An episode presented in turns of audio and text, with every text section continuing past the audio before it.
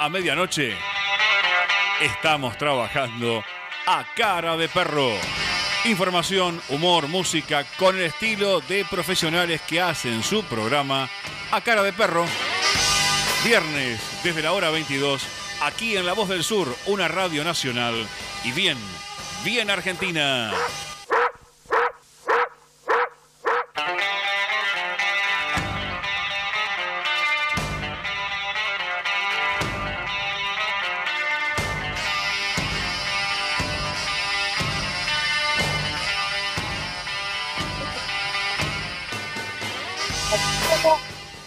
¿Cómo le va? a todos? Hoy con mi mejor amigo del programa, el señor, y paso eh, al realizador en la data de anticipación, el profesor Nicolás Enrique.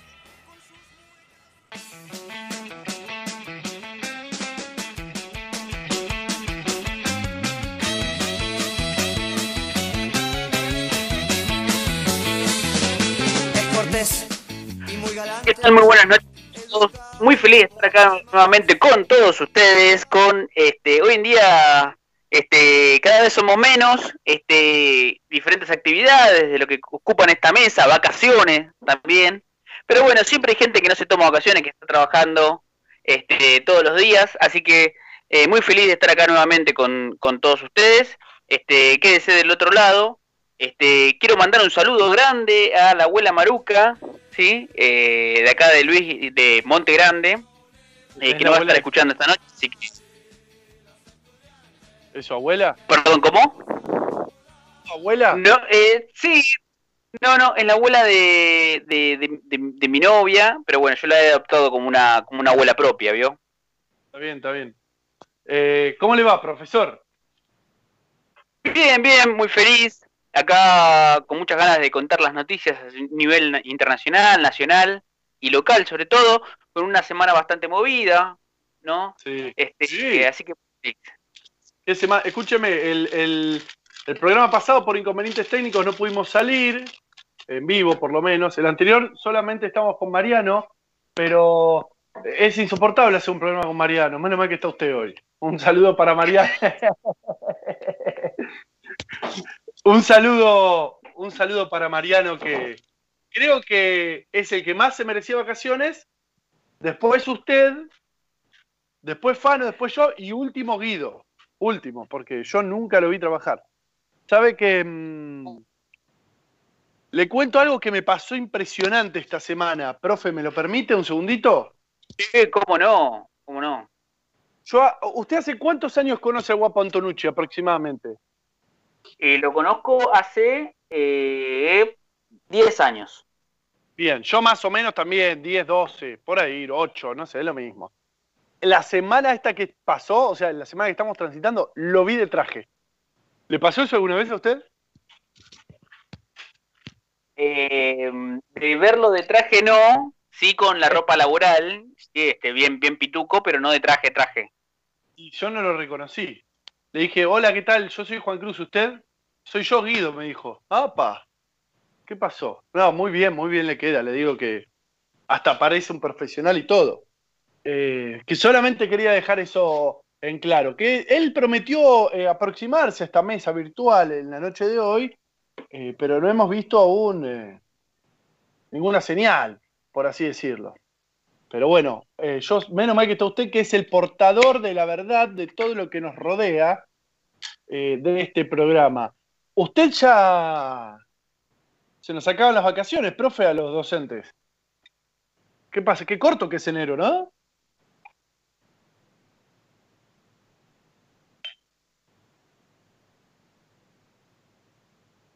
¿Me escucha, profe?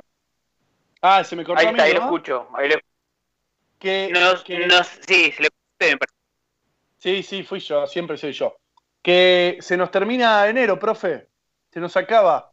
se nos termina, se nos termina enero, ¿sí? Este, lamentablemente, bueno, con aumento de casos con respecto al coronavirus, que este, también una polémica muy importante con respecto a los docentes. Eh, ¿Comenzaron las clases? Eh, las- espere, porque ahí yo voy a salir en su defensa. Clases hubo, ustedes dieron clases, nosotros dimos clases, sobre todo usted. Sí. ¿Serán, presenciales? Sí. Exactamente, es la, gran pregunta es si serán presenciales las clases, ¿no? Un tema mm. que eh, tiene en vivo hoy en día a, nuestro país. Este, y bueno, y, pensar también cómo han sido las clases y cómo han sido los, los proyectos educativos con respecto a la pandemia eh, digamos, a lo largo del mundo. ¿Usted qué piensa al respecto? ¿Comenzaron las clases? Eh, ¿Habrá acuerdo? ¿No habrá acuerdo? ¿El, será lo mismo que la provincia, que la capital federal? Que, dígame usted, a ver, que y yo le cuento un poquito después eh, qué dijo el gobernador Axel. Yo digo mi, opinión y usted dice la verdad después. Hagamos así, como hacemos siempre. Eh, creo que si vuelven las clases presenciales así tal cual estamos, el barco se cae, nos dejamos de llamar a Argentina, queda la mitad de la población y nos unimos a los países vecinos dividiendo el, territorio. Eh, con respecto a, a los proyectos pedagógicos que se dieron en el año, en el ciclo pasado, es decir, en el 2020, creo que hubo ejemplos muy buenos, muy buenos de cómo se, se, tendrían que haber hecho las cosas, hablo de docentes, ¿no? Hablo de usted, hablo de Miguel, de Dante, hablo de Fano, hablo, no hablo de mí, no hablo de mí, pero hablo de muchos. Eh, lo que pasa que vio que la educación a distancia es como. Es como, es como el mago Capria. ¿Usted se acuerda el, 10 de Racing? Sí. Sí, como no, no, no, no. Claro. Era siempre casi gol, pero no era gol nunca. Eso pasa con la educación a distancia para mí. Es como casi lo mismo, pero no es lo mismo. No es, lo, mismo. es lo mismo. No es lo mismo.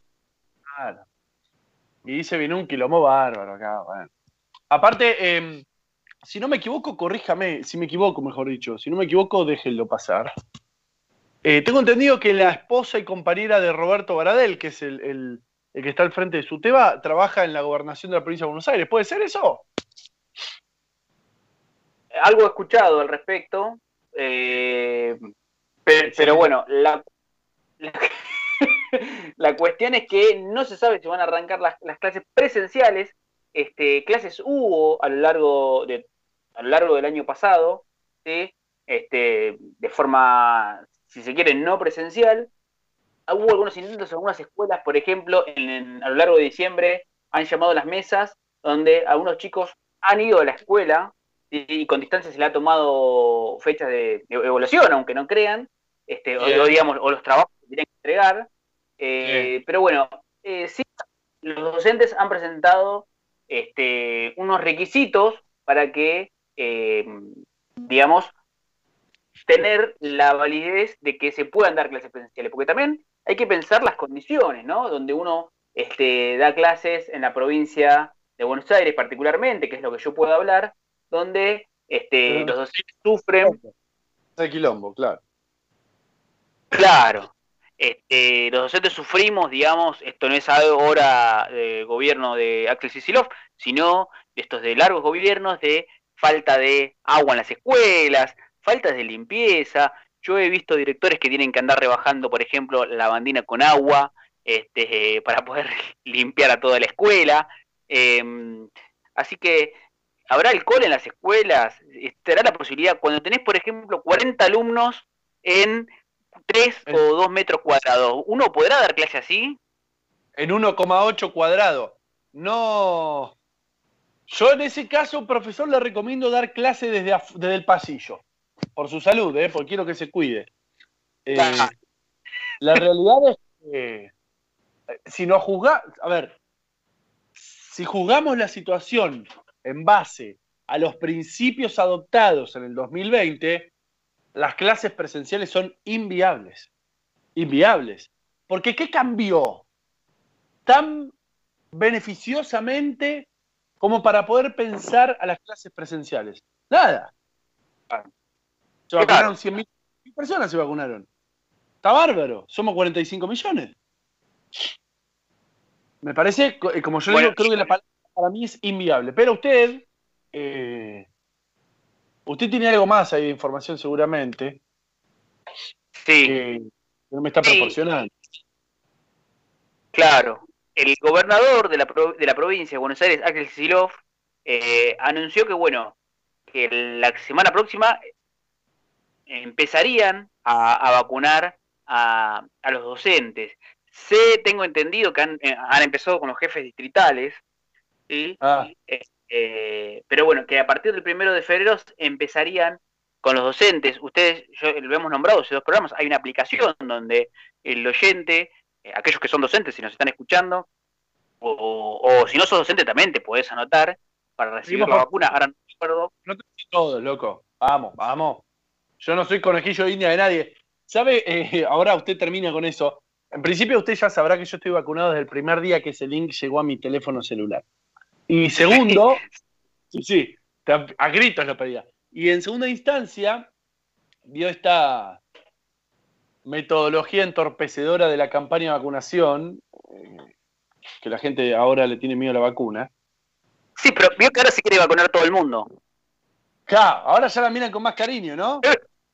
Perdió el miedo ahora, ¿viste? Todo el mundo ahora se pelean por ver quién.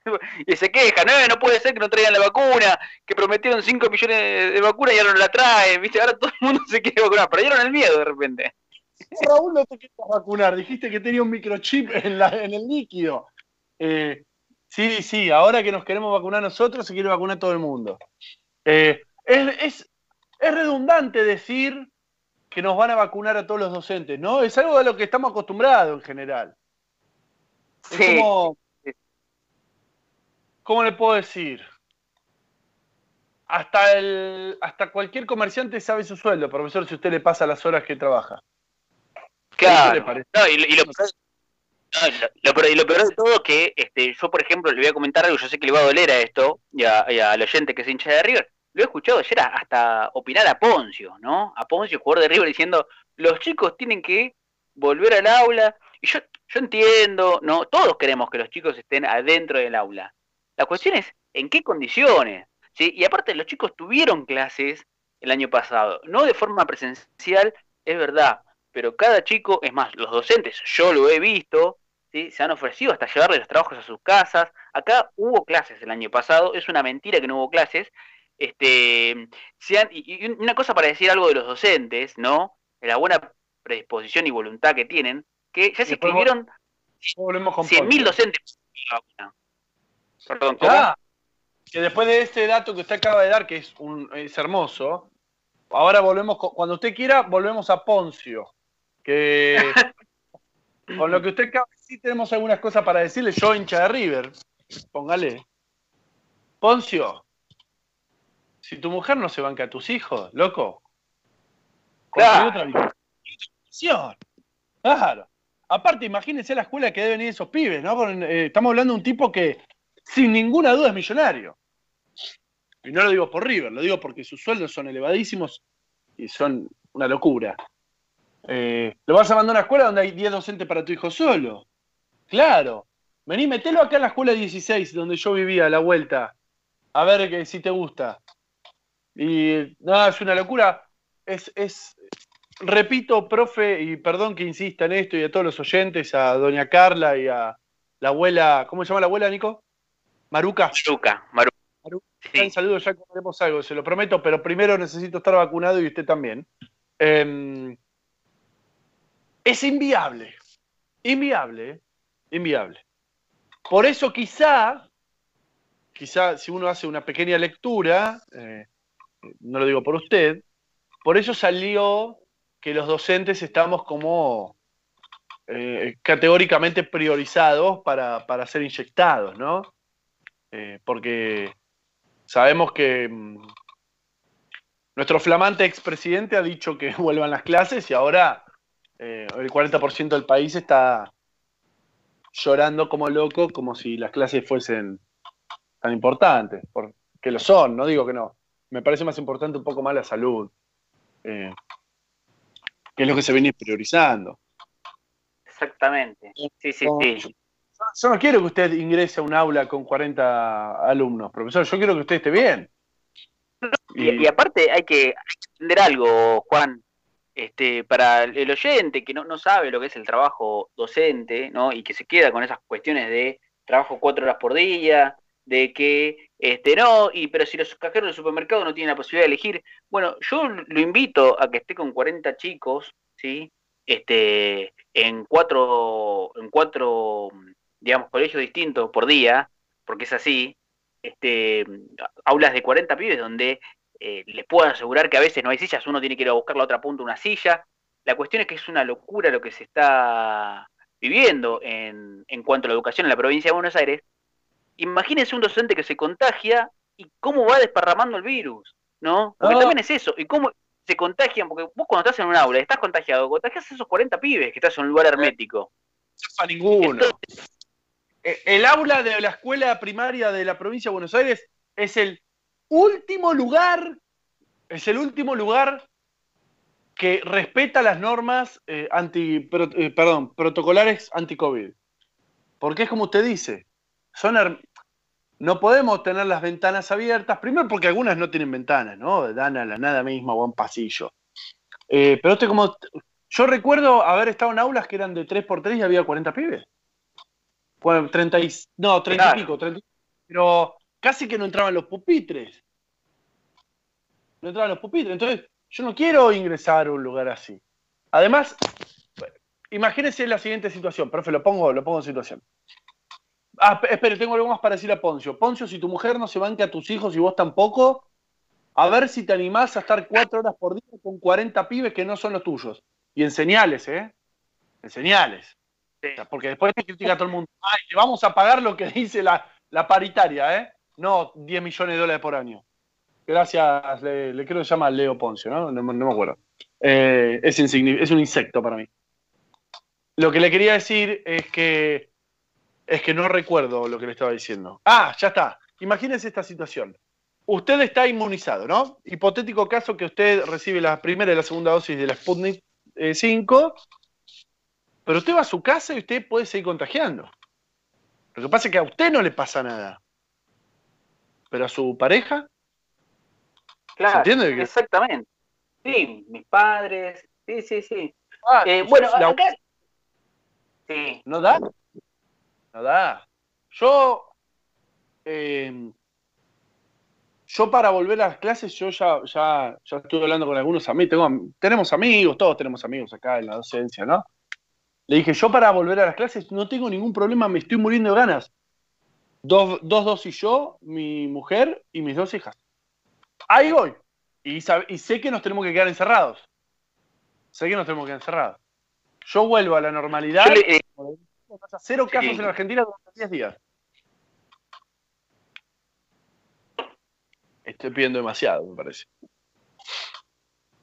Hay algunos, bueno, hay, un protocolo que se presentó eh, donde, mm, bueno, ha sido reformado por las autoridades gubernamentales. Y bueno, después, si me permite, Juan, vamos a leer algunos mensajes que nos vienen llegando de los oyentes, pero leo el protocolo y, después leemos los mensajes cuando usted lo diga. ¿eh?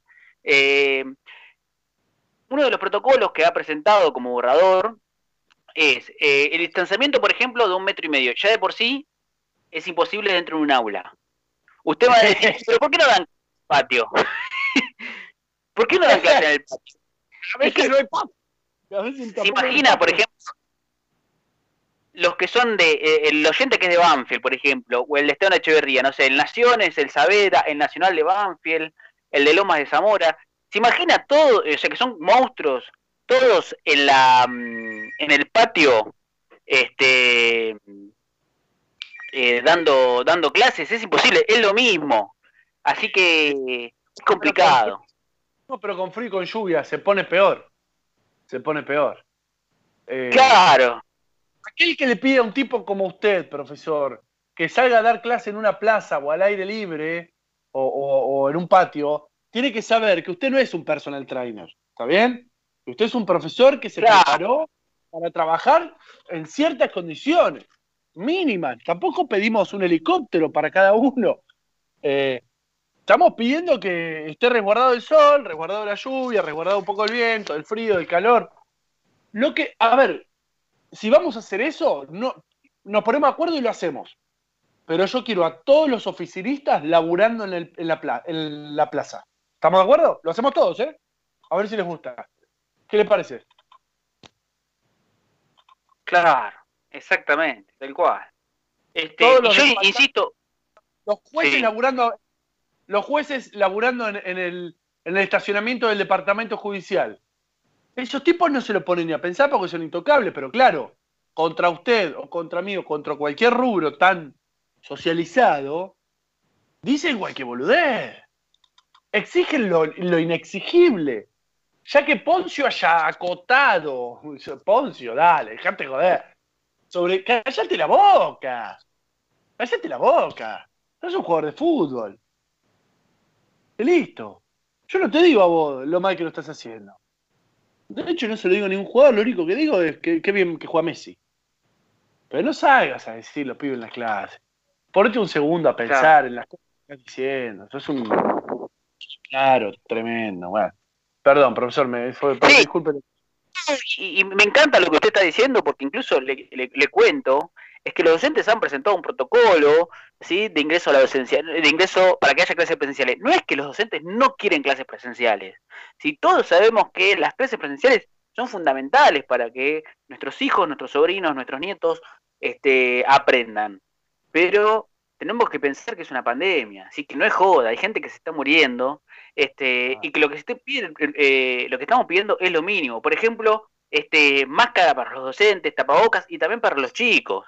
¿sí? Anda, este, a andar clase a la villa y fíjate cómo viven esos pibes. Entonces, mínimamente, y, y sobre todo a ese pibe decirle, este, mantenete quieto, sentado en una silla, donde también es muy difícil eso, porque esos pibes tenés que trabajar con otras cuestiones, ¿sí?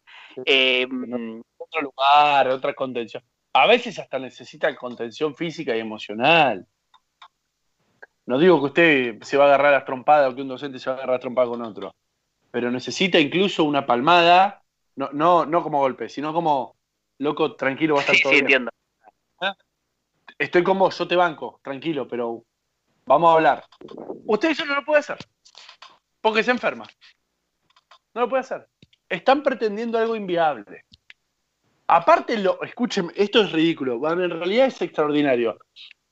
Quienes exigen la vuelta a clases en forma inminente son aquellos que denostaron al rubro docente una y otra vez. Son los que más ejercieron la desigualdad en Argentina. Son los que más. Entonces, ahora es muy fácil salir a tirarle piedras a una gestión que está enfrentando esta situación tan grande y grave, porque se mueren tipos y tipas todos los días. Se mueren tipos y tipas todos los días. Países como Alemania la están pasando mal la está pasando mal. Suiza la está pasando muy mal. Y estamos hablando de Suiza, Nico. Es supuestamente el reloj del mundo. La está pasando mal. Suspendieron las clases, dan subsidios, pagan sueldos en empresas. Todo lo que más o menos nosotros intentamos hacer como Estado, lo, está, lo hacen los países denominados de primer mundo. Bueno, si me permite, en Francia, por ejemplo, este, han comenzado las clases presenciales y tuvieron que volver para atrás. Claro. Se contagió todo Exactamente. Ustedes saben, los oyentes, que cuando hay clases mueve absolutamente todo el aparato productivo, todo el transporte, este, y eso es otra. Ustedes eh, los invito a, todos que, se, que miren los transportes, miren los colectivos. La gente este, anda con barbijo en los colectivos cuando el colectivo va lleno, ¿sí? Los que están atrás, fíjense, usted, usted mire, señor y señora, a ver si lo Perdón. me, imagen, eh, invito a todo aquel que dice que las clases tengan que volver a tomarse las Kazui 5, tipo 12 y 10, que se lo tome eh, que se lo tome allá el siglo XX y quiero ver si llega sin contagiarse a eh, a escuela y ¿qué le parece? Te comiste Cuatro, cuatro, salidas de escuela. Cuatro salidas de escuela. Es, inviable. es inviable. sí, es inviable. Lo que es a las 7 de la mañana en colectivo. No, no, no, ah. no, no tienen ni idea, no tienen ni idea. Gente que no este, También, profe. Gente, la gente que sale en los medios a decir esto es gente que nunca se tomó un colectivo. Son los dueños de las empresas incluso. Porque Mauricio exactamente.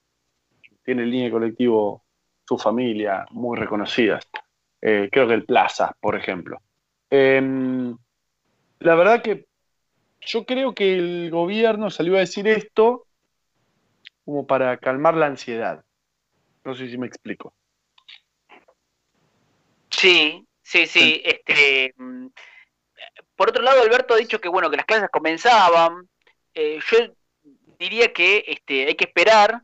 Eh, insisto, los docentes no es que han tenido mala voluntad, quieren arrancar las clases, pero bueno, la cuestión es que las escuelas tienen que estar en condiciones. Se han entregado este, muchas netbooks, eh, continuando con el, el plan, ahora no recuerdo, el plan de las netbooks, el Conectar Igualdad, durante la gestión de Cristina Fernández. En 2015, en 2015, diciembre, se suspendió. Una casualidad. Exactamente, que se ha suspendido con el macrismo.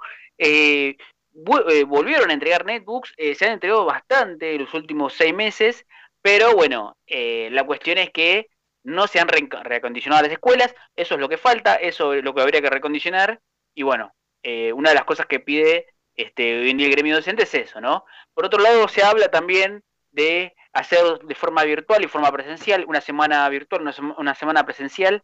La cuestión es que está muy en la nube eso, eh, tenemos que esperar a ver qué puede llegar a pasar. Eh, pero bueno, si me permite, Juan, le cuento lo que dijo Marcelo de Loma, que es, papá. ¿sí? Dice, los padres no vamos a mandar a nuestros hijos, ya que los colegios no están preparados. ¿Cómo van a hacer para meter 30 chicos en un aula? Dice, ¿no? Y esa es la gran, la gran cuestión. O sea, ¿cómo haces para meter 30 pibes en un aula y vos decís, bueno, en el patio? Bueno, pero vamos todo el patio. ¿Cómo haces? Claro. Metí toda la escuela 16 en el patio de la escuela 16. Hay menos espacio, que hay menos distancia entre pibe y pibe que en las aulas. Se pone peor la cosa ahí. Yo como padre, usted se lo imaginará, yo no voy a mandar a mis hijas a la escuela. No las voy a mandar. ¿Y qué me van a obligar? Si estoy dispuesto a que reciban clases y educación formal, institucional, pero no si no están las condiciones dadas. Eh, de los requisitos que, propuso, por ejemplo, eh, SUTEBA, fue que justamente estén exentos aquellos alumnos que padecen una enfermedad, eh, alguna cuestión de que, eh, digamos, de que sus padres prefieran que se queden en su casa, o sea, como que se respete esa decisión y no, no esté la falta, ¿no? Lo cual es extremadamente valorable también. Y sí, profe, ¿me permite mandar un saludo? Si usted no está de acuerdo, no lo mando. ¿Cómo no? ¿Cómo no? Voy a mandar un saludo a un amigo acá de la casa, Ezequiel Barquín, que es un comerciante conocido, mandato, por supuesto, que nos viste a nosotros, em, que nos está escuchando, que ha sido invitado en nuestro programa, eh, y hemos, tenido una charla muy amena, quien ha estado al frente de de los comerciantes en esta situación que te la regalo Ezequiel, has atajado varios penales, te digo, ¿eh? Porque... Sí, y que ha sufrido también un robo, algo que también hemos eh, vimos también la pasada la semana pasada en, en Monterrey, el Instituto Esteban Echeverría, este, y ha sufrido también un robo, este, y bueno, y siempre ha sido con nosotros este, un amigo de la casa, así que le mandamos un gran abrazo. Este, Y vamos a nombrar el negocio, porque no, mandato, vayan a Monterrey a comprarse el mandato primera calidad. Es que me vistió los últimos cuatro o cinco años. Eh, y sabe que una vez me fui a comprar la camisa, una camisa, y mm, en realidad me fui a comprar un traje. Y se me ha reído tanto porque el traje me quedaba bárbaro, estaba impecable. Pero vio que la camisa me cerraba abajo. No me había tres botones que no. Le pregunté y me, me, tuvo que dar, por supuesto que tiene camisa y ropa de todos los talles, entonces compré un traje eh, para, mi cuerpo y una camisa para, para mi panza, eh, distinto. Era un par de detalles más. Eh, pero espectacular, todavía lo tengo. que no lo escucho. Ahí está, ahí está. ¿Está? Sí, no, no, digo que después de 30, sí, este está, está. Después de los 30, vio que cada vez es más difícil que cerrar la camisa abajo. y arriba también, ¿no? Uno empieza, es como que se da cuenta que las tetas... Sí, sí, sí. Yo tengo hoy en día tengo más pechos que mi madre, sin, ninguna duda. Hasta te digo que si me ven me pueden con alguna hermana, si ven la sombra, que por, la silueta. Eh, eh, sí, sí, pero la ropa es buena. Aparte, es la primera vez que tengo un traje con la funda, ¿viste? ¿Viste? Te dan la fundita con la perchita, todo impecable. Encima me regaló la corbata, el cinturón. Me regaló, me regaló una vez una billetera porque me vio la billetera que yo tenía y pensó, me dijo que parecía con mi billetera que yo fuente, ¿no? Que no tiene de malo, pero como que no podía, eh, mi billetera era y decorosa. Y me dijo, toma, llévate esto, dejate joder. Así que un amigo, un amigo de la casa, como siempre. Vayan que tiene muy buena ropa, precios, todo, todo. Vayan, vayan que va muy bien. Eh, y también, que siempre me olvido y me retaron, profe, a nuestros amigos del medio, de multimedia Somos Vos, que busquen, nos dan una mano también. Eh, que lo busquen en las redes y lo sigan, que, bueno, que proporcione información en, la esfera local, información de verdad. no como yo, que doy mi opinión y todo lo que intento peronizar, ¿no? Ahí no, ahí es distinto, es, es otra cosa. Eh, tenemos mensajes, profe, pero ¿le parece si, si vamos una canción, un tema, un corte y, y un par de mensajes después? ¿Salimos con eso? ¿Cómo no, Juan Cruz? Vamos a dejar los mensajitos. Siga mandando a los oyentes este, qué opinan con respecto a la vuelta a clases. ¿Vas a mandar a tu hijo, a tu nieto a la escuela? Eh, si sos docente, ¿qué, pensás con respecto a la vuelta a clases? Eh, y si no sos docente también, ¿qué, qué, opinas al respecto de lo que estamos hablando acá con Juan? Este, para ello te voy a dejar eh, nuestro número para que nos mandes un mensajito. Mandanos un mensajito al 60 63 8678. O sea, nos llamás, ¿sí? te sacamos al aire si querés, o si no, mandanos un WhatsApp al 11 68 96 23 40. Si no me escuchaste, 11 68 96 23 40. En la propaganda seguramente van a pasar el número. Eh, ahora ya. Y otra cosita, no te olvides de darle me gusta al multimedio Somos Vos, a nuestra página de Facebook, también Radio Cara de Perro y a nuestro Instagram, Radio Cara de Perro OC. Ayuda y apoyar las radios independientes con noticias a nivel local e internacional. Escuchanos también por www.lavozdelsur.com.ar. ¿Cuánto tuyo? Impecable, maestros, gracias. Estoy incursionando en WOS. Vamos a escucharlo.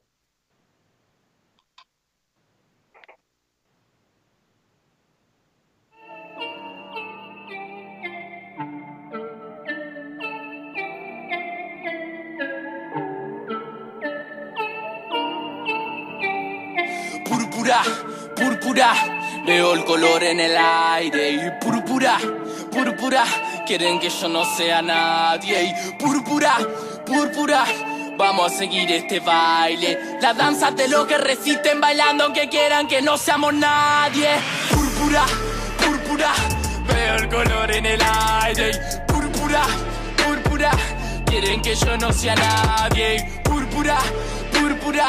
Vamos a seguir este baile, la danza de lo que resisten bailando aunque quieren que no seamos nadie. Porque bailando que entiendo lo que pasa, en cambio el falso amor se deshilacha. Si un día sos Dios y al otro cucaracha, la mitad te deja de querer cuando perdés la racha. Fui viajando a lo profundo de mi ser y cuando quise darme cuenta ya no estaba haciendo pie. Creo que floté, o fue tanta la presión, me parece que exploté. Mm, parece el colmo, justo cuando busco espera me convierto en alma. Cuanto más vacío, cuanto más compongo. Me construí mi casa que entre caja y pombo. Hay dormido, respiro y rezongo. Te miro, transpiro y mi odio. No estoy sobrio, que sos obvio, dame otro sorbo. ¿O acaso sobro? Hace cuánto no pensamos en nosotros. Púrpura, púrpura. Veo el color en el aire y púrpura, púrpura. Quieren que yo no sea nadie. Púrpura, púrpura. Vamos a seguir este baile, la danza de los que resisten bailando aunque quieran que no seamos nadie. Púrpura, púrpura, veo el color en el aire. Púrpura, púrpura, quieren que yo no sea nadie. Púrpura, púrpura. Vamos a seguir este baile, la danza de los que resisten bailando aunque quieran que no seamos nadie.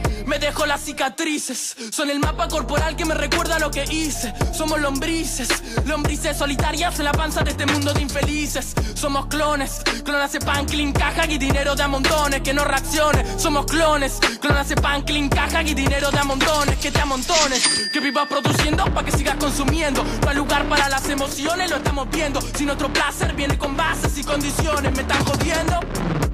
Entre repleto de egoísmo. Lo quiero ver cuando se enfrenten a su abismo. Si pintan paredes te parece vandalismo, pero matan mujeres eso a vos te da lo mismo.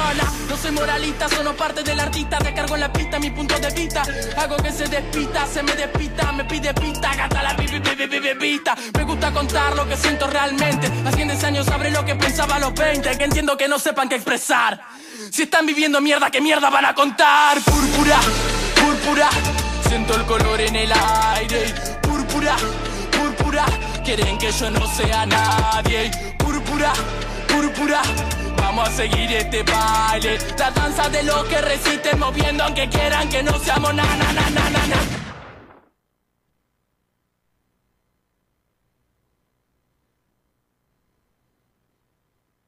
En 1520 kHz transmite Radio La Voz del Sur. Desde Luis Guillón, provincia de Buenos Aires, para todo el país. Envíanos un WhatsApp al 116 896 2340. Comunicación total 116 896 2340.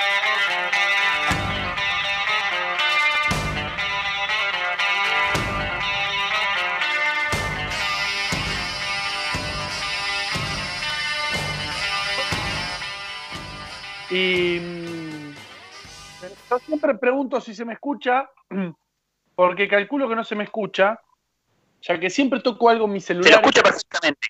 Pero siempre hago lío, ¿vio? Que siempre toco algo, o eh, qué sé yo. Soy como mandado a hacer. Aparte no entiendo nada de la tecnología. Todavía estoy sorprendido con la existencia del infrarrojo y ya no se usa más, imagínense.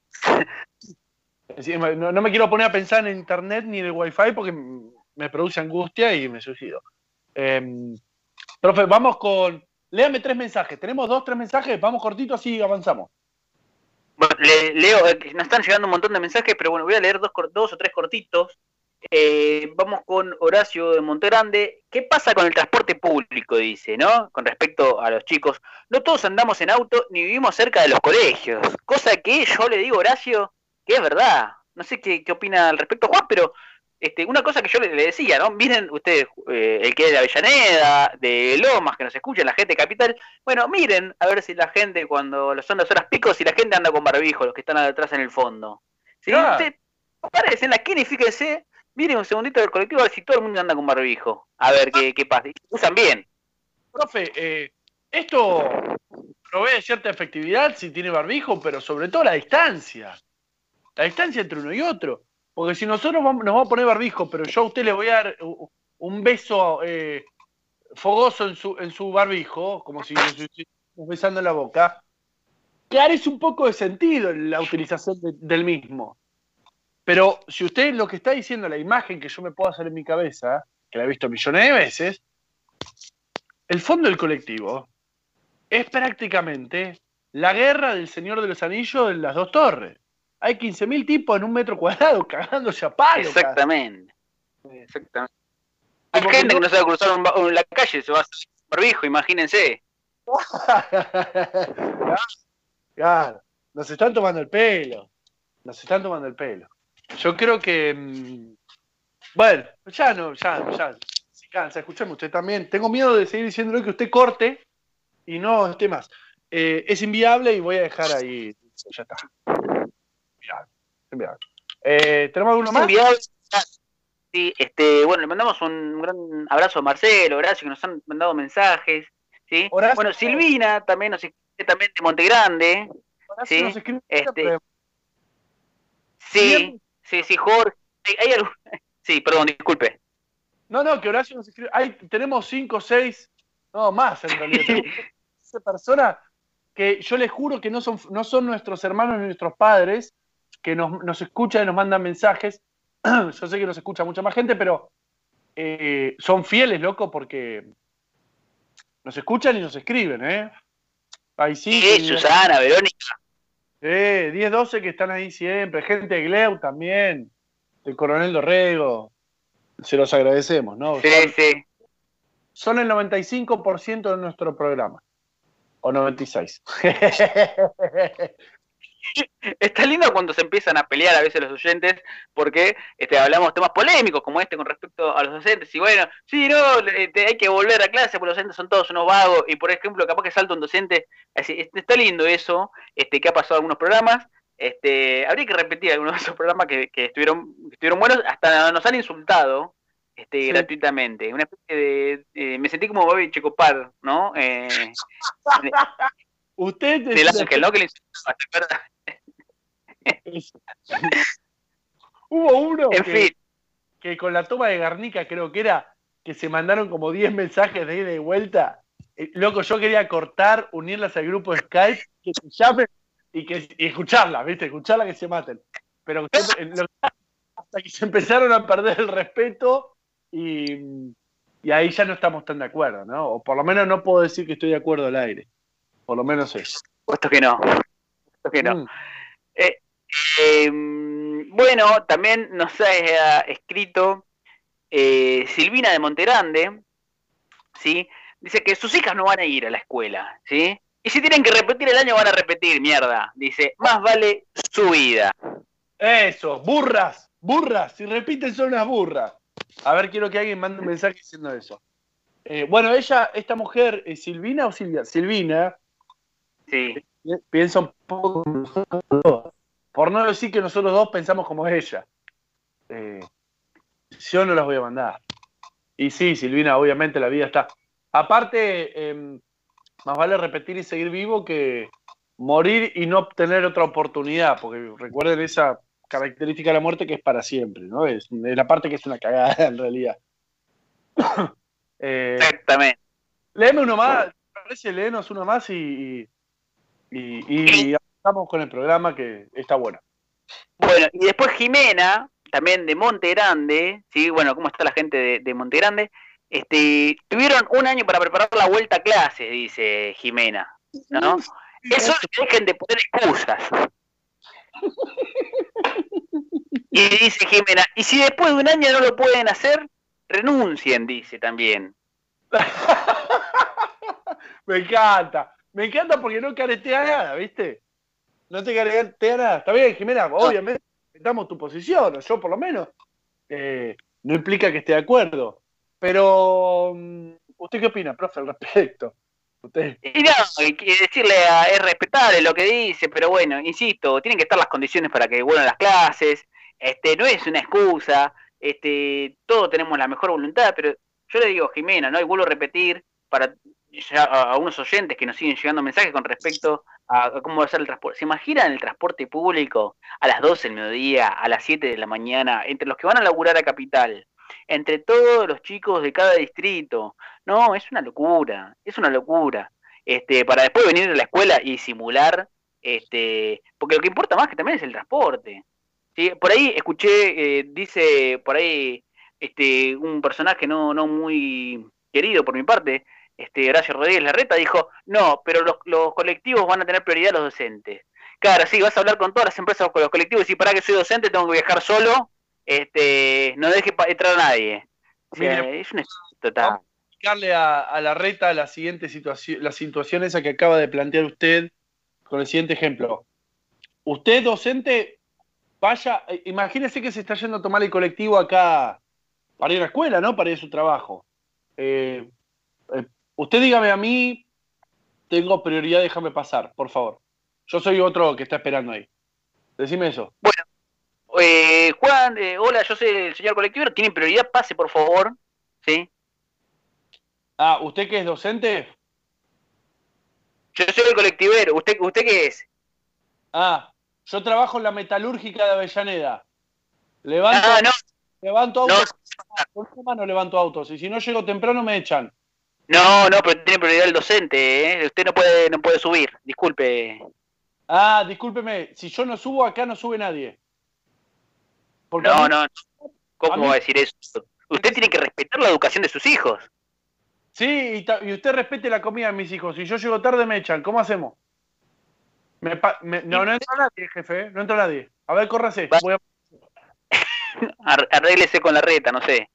Ah, sí. Eh, se va a poner un poco complicado. Cada parada de colectivo va a ser una pelea. Ya es una pelea.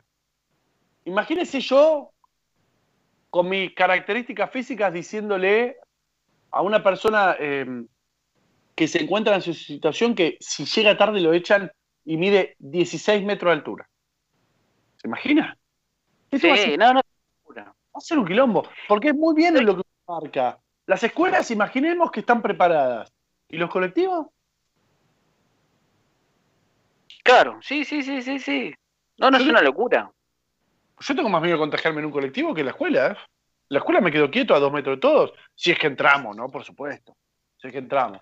Pero depende un poco más de mí. En el colectivo no depende. Una cosa, si me permite, eh, algo también para destacar. Usted fíjese, hay algo que, tenemos que reconocer en, en, nuestro país, algo, una noticia muy linda, que la universidad eh, en, este país es gratuita, ¿no? Es uno de los pocos países donde no tenés que pagar un mango para ir a la universidad. Es un logro que a lo largo de los años y que se ha conquistado con gobiernos con Irigoyen, con Perón. Bueno, acá entras, loco, no tenés que pagar un mango. Vas, sentás la cola en la silla y tenés que estudiar. Y es público, es gratuito. Eh, las universidades, ¿sí? Eh, han decidido no dar clases, por ejemplo, este primer cuatrimestre. Entonces también hay que hay que pensar eso, ¿no? Que una institución tan prestigiosa como la Universidad de Buenos Aires y otras universidades del conurbano ya han decidido no dar clases, ¿sí? Eh, entonces también eh, ah. hay, que, hay que tener en cuenta esas cuestiones, ¿sí? Que en el secundario es mucho más difícil, no es tan fácil, este, y si la universidad este, plantea estas cuestiones, este, muchachos, o sea... Tenemos que tener un, poco, le tenemos que dar un poco de, de bolilla, ¿no? Aparte, ¿sabes? Yo me rijo por algunos principios más o menos. Dos o tres, ¿no? Eh, no cagar a alguien, bueno, ese es uno. Pero otro es, si la universidad lo dice, por lo menos lo voy a escuchar. claro. claro. Distinto es que lo diga, eh, a ver, eh, no quiero atentar contra nadie, no sé, la Asociación Argentina de Jardinería. Si lo dice la Asociación Argentina de Jardinería, y a mí me parece poco prestigioso con respecto a una cuestión epidemiológica. Pero si la universidad, que más o menos es el foco científico de cualquier estado, y vamos a prestarle un poco de atención.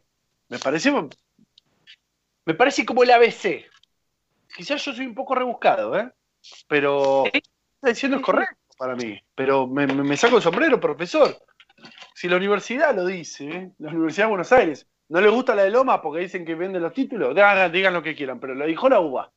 ¿Y ahora qué excusa tienen?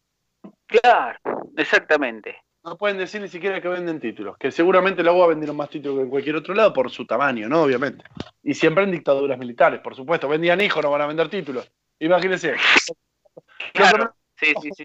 me preocupa que vendan un título. Me preocupa que con asfalto en los pies para tirar en, el río La Plata, claro. Esas cosas me preocupan un poco más. Eh... Otra cuestión también que hay que tener en cuenta, aparte del transporte, es por ejemplo, este, no sé, le, doy un caso de en Choco de Corrientes, donde no sé si saben los que, capaz que los oyentes no tienen, no, tienen idea, pero ah, es un, un, puente que divide este, las dos capitales, ¿no? Y el puente está cerrado. ¿Sí? Y para vos, para ir de una provincia a la otra, te piden un hisopado que vale 5.400 pesos, ¿sí? Ah. Esto es noticia reciente, ¿eh? Entonces, ¿cómo haces vos, esos chicos que cruzan el puente para ir de una escuela a la otra, ¿sí? Este, digamos, si el puente está cerrado? O sea, es ilógico, ¿eh? hay un montón de cuestiones que hay que ver y que va a tener que resolver eh, cada este, provincia, el gobierno nacional, cada municipio, es un lío. Es un Espere que no entendí algo. Es un quilombo lo que, esté, lo que plantean es un quilombo. ¿La capital de Chaco con la capital de qué está unida por un puente? Corrientes. El puente Chaco Corrientes. ¿Unidas por un puente? Sí. Que, debe, debe estar dividido por el río Paraná o alguno de esos, supongo. Exactamente. Mire, ¿y se ve de una capital a la otra parado en la orilla? No sé si se ve de una capital a la otra, pero bueno, este no me animaría a decir que se ve, pero, pero una enfrente de la otra. Sumerio geográfico. Hay que cruzar un... Sí, sí. Mira, no tenía esa información. ¿Usted conoce? ¿Usted conoce? Yo conozco, le eh, recomiendo, yo sé que no es un destino donde el, el oyente sí, que nos está escuchando en las clases decir, oh, tú vas a ir a Chaco, no sabe, pero, pero bueno, si tienen ganas, pasen, que es, un, es una linda ciudad, resistencia y, y, Corriente Capital, y les cuento, ¿no? Profe, estaba entre ir a, a, París o Resistencia y usted me convenció. eh, bueno, eh, no, no. Unos mensajes, no tenemos tiempo. No, espere, eh, ¿cómo se llama la, la, la oyente que mandó un mensaje diciendo que ustedes ponen excusas, etcétera. Jimena. Jimena, Jimena se enojó, dijo que tienen, tuvieron un año para preparar la vuelta a clases, es que dejen de poner excusas, dice, ¿cómo no, después de un año no, dice, no lo, pudieron hacer? Renuncien, dice. Sí, yo le, le puedo, le puedo, ¿la podemos invitar a que nos llame? Sí, ¿cómo no? Que nos llame, que nos llame y hablamos este, con respecto con la gente, yo no tengo ningún drama. A mí me encantaría que alguna vez un oyente eh, que no opina como nosotros nos llame, porque en la interacción está el enriquecimiento, me parece a mí. Siempre con, en una discusión argumentada, no, no un cervantada, cervantada, como ya le hemos escuchado, cito afano ahí, ¿no? Eh, Jimena, profe, ¿le pasás el número? A ver si nos quiere llamar. Charlamos, pero charlamos bien, Jimena, te estamos invitando a nuestra casa a, a conversar y a que desarrolles un poco más esa idea, porque porque capaz tenés razón y nos gustaría comprenderlo. Estamos este, hablando con respecto a la vuelta a clase. Si nos querés dejar un mensajito este, o darnos tu opinión, puedes llamarnos a nuestra línea directa de oyentes al 60 63 86 78. O si no, mandanos un mensajito por WhatsApp al 11 68 96 20 40. Acordate que está la aplicación en, por Play Store, si tenés un celular Android, AM eh, 1520, La Voz del Sur, te bajás la aplicación y nos mandás un mensajito y nos decís este, qué opinás con respecto a esto que está pasando con los docentes. Si me permite, Juan, por favor, ya queda poquito, déjeme decir algunos mensajes más. Por ejemplo, este, porque yo llegan muchos mensajes, pero bueno, Clara dice, eh, Clara de Montegrande, Dice, los gremios y los docentes politizados van a poner mil excusas, sobre todo en provincias y municipios que no sean oficialistas. Bueno, este, por supuesto. ¿Cómo? Perdón. le invitamos a Clara eh, a llamarnos y conversar. Quizá hay cosas que nosotros no sabemos, eh, porque eso pasa todo el tiempo, que no logramos comprender ni interpretar, que nos pueden eh, ayornar con respecto a esos temas y convencernos de lo contrario que creemos creer ahora. ¿Se entiende? Para tener una conversación con dos posturas distintas. A mí me, parece, me parece maravilloso. Pero bueno, Clara y Jimena están invitadas, pero ya en lo inmediato, mándenos un mensaje que las llamamos nosotros, no hay ningún problema. También, este, déjeme, Juan, que también de Guillón, dice, hay escuelas que no tienen ni patio, dice Juan. Bueno, un poquito lo que estamos charlando, ¿no? Este, hay escuelas que no tienen ni patio, hay docentes con familiares en grupos de riesgo, que si se contagiasen podrían hacer cuadros graves con riesgo de vida. Bueno, yo le, cuento con respecto a lo que dice Juan, este, yo soy docente también en el Distrito Esteban Echeverría, le cuento que eh, los patios algunos son de tierra incluso. Imagínate que llueve, ¿no? Y, insisto, no es que no tenga mala voluntad, ojalá que haya clases presenciales con un protocolo y todo, pero es imposible hoy en día por las condiciones. Los saco los pibes al patio, ¿no? ¿Y qué hago? ¿Que, que, jueguen ahí en el, en, el, que se sientan ahí en el barro, digamos? Este, ¿A costa de qué? Aparte, profe, eh, imagínate un alumno como yo, ¿no? Con mis características que me. de la personalidad. A mí me sacas al patio y yo juego al fútbol. Para mí el patio juega al fútbol. No sé qué harán los lo atajaste, digo, ¡pum! pelotazo. Es muy complicado. Es muy complicado. Es, un, es medio raro que plantean. Es medio raro el que plantea. No, es que es difícil, es imposible. Es imposible. O sea, no, no es que uno no tiene mala voluntad. Incluso los gremios, la mayoría está de acuerdo, e incluso hasta ha puesto un, protocolo, eh, pero no, no se puede, no se puede, no, no, no, no, no están las condiciones edilicias, este, y, implica incluso hasta más de un año de laburo, ¿sí? Claro. Pero, ¿sabe qué? Eh, yo tengo una tía en Suiza por alguna cuestión que desconozco, tengo una tía que vive en Suiza hace muchos años. Están transitando la tercer ola. Nosotros no llegamos a la segunda, creo, no lo sé. Tercer ola. La están pasando mal, están encerrados en su casa, los pibes no están en la escuela, la gente no está en los trabajos, todo el mundo por internet. Y nos piden a nosotros. Vamos.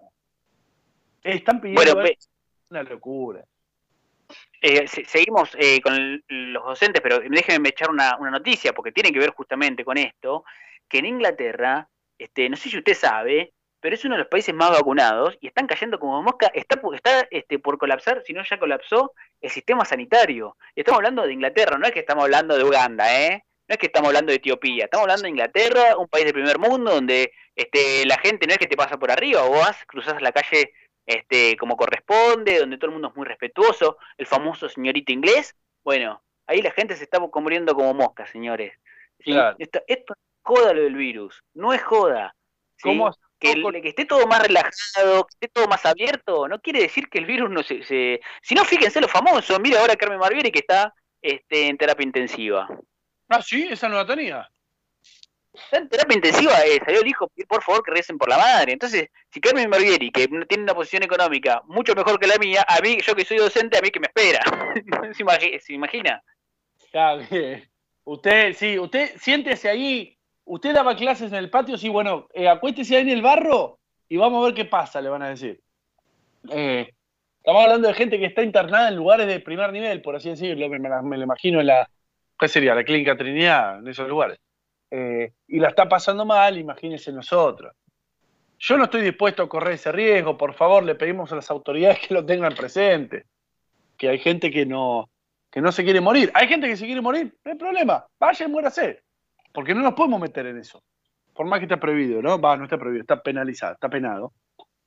Yo no estoy en ese grupo de que dice, eh, me quiero morir. Bueno, eh, mejoremos las condiciones y, y- y vamos, vamos todos, vamos todos, que yo también quiero dar clase presencial, porque siempre digo que soy el peor profesor de Latinoamérica en clases virtual. El peor, no entiendo nada, no entiendo Zoom, no entiendo las claves, no entiendo los horarios, no entiendo nada. ¿Qué mejor para mí que ir y dar clases eh, en forma presencial? Lo mismo que para usted, lo mismo que para cualquier docente. Señor y señora, quítese. ¿Sabe por ahí? Sí, perdón, disculpe. No, quiero terminar con una barrabasada. Quítese esa boludez de que el docente es un vago, por favor. Lo invitamos, cuando vuelva a las clases presenciales, lo invito a mi aula, instituto número 35, los viernes. ¿Está bien? A la mañana. Después paso el horario, porque me lo tienen que confirmar esta vez. Le invito y demos clase juntos. Vamos a ver si somos unos vagos. Quítese esa boludez de la cabeza. Porque el profesor Enríquez está educando a sus hijos que el hijo de Poncio, que, el- que Poncio no se aguanta en su casa, ¿eh? Que muchos no se aguantan en su casa. Déjense echar. Vamos. Los caga a pedo, boludo. Mariano se está riendo. No, eh, no, y lo, y lo- lo que decimos, Juan, es que, digamos, todos, yo trabajaría mucho menos este, con clases presenciales que de forma virtual. ¿Sí? O sea, capaz que el, el oyente no, no- no tiene idea, pero sábados, domingos, hemos re- recibíamos este, mensajes al celular, el celular estallaba, ¿sí? de los docentes, o sea, no tienen ni idea de lo que es. Y segundo, ¿no? Digamos, el, el docente también es un profesional.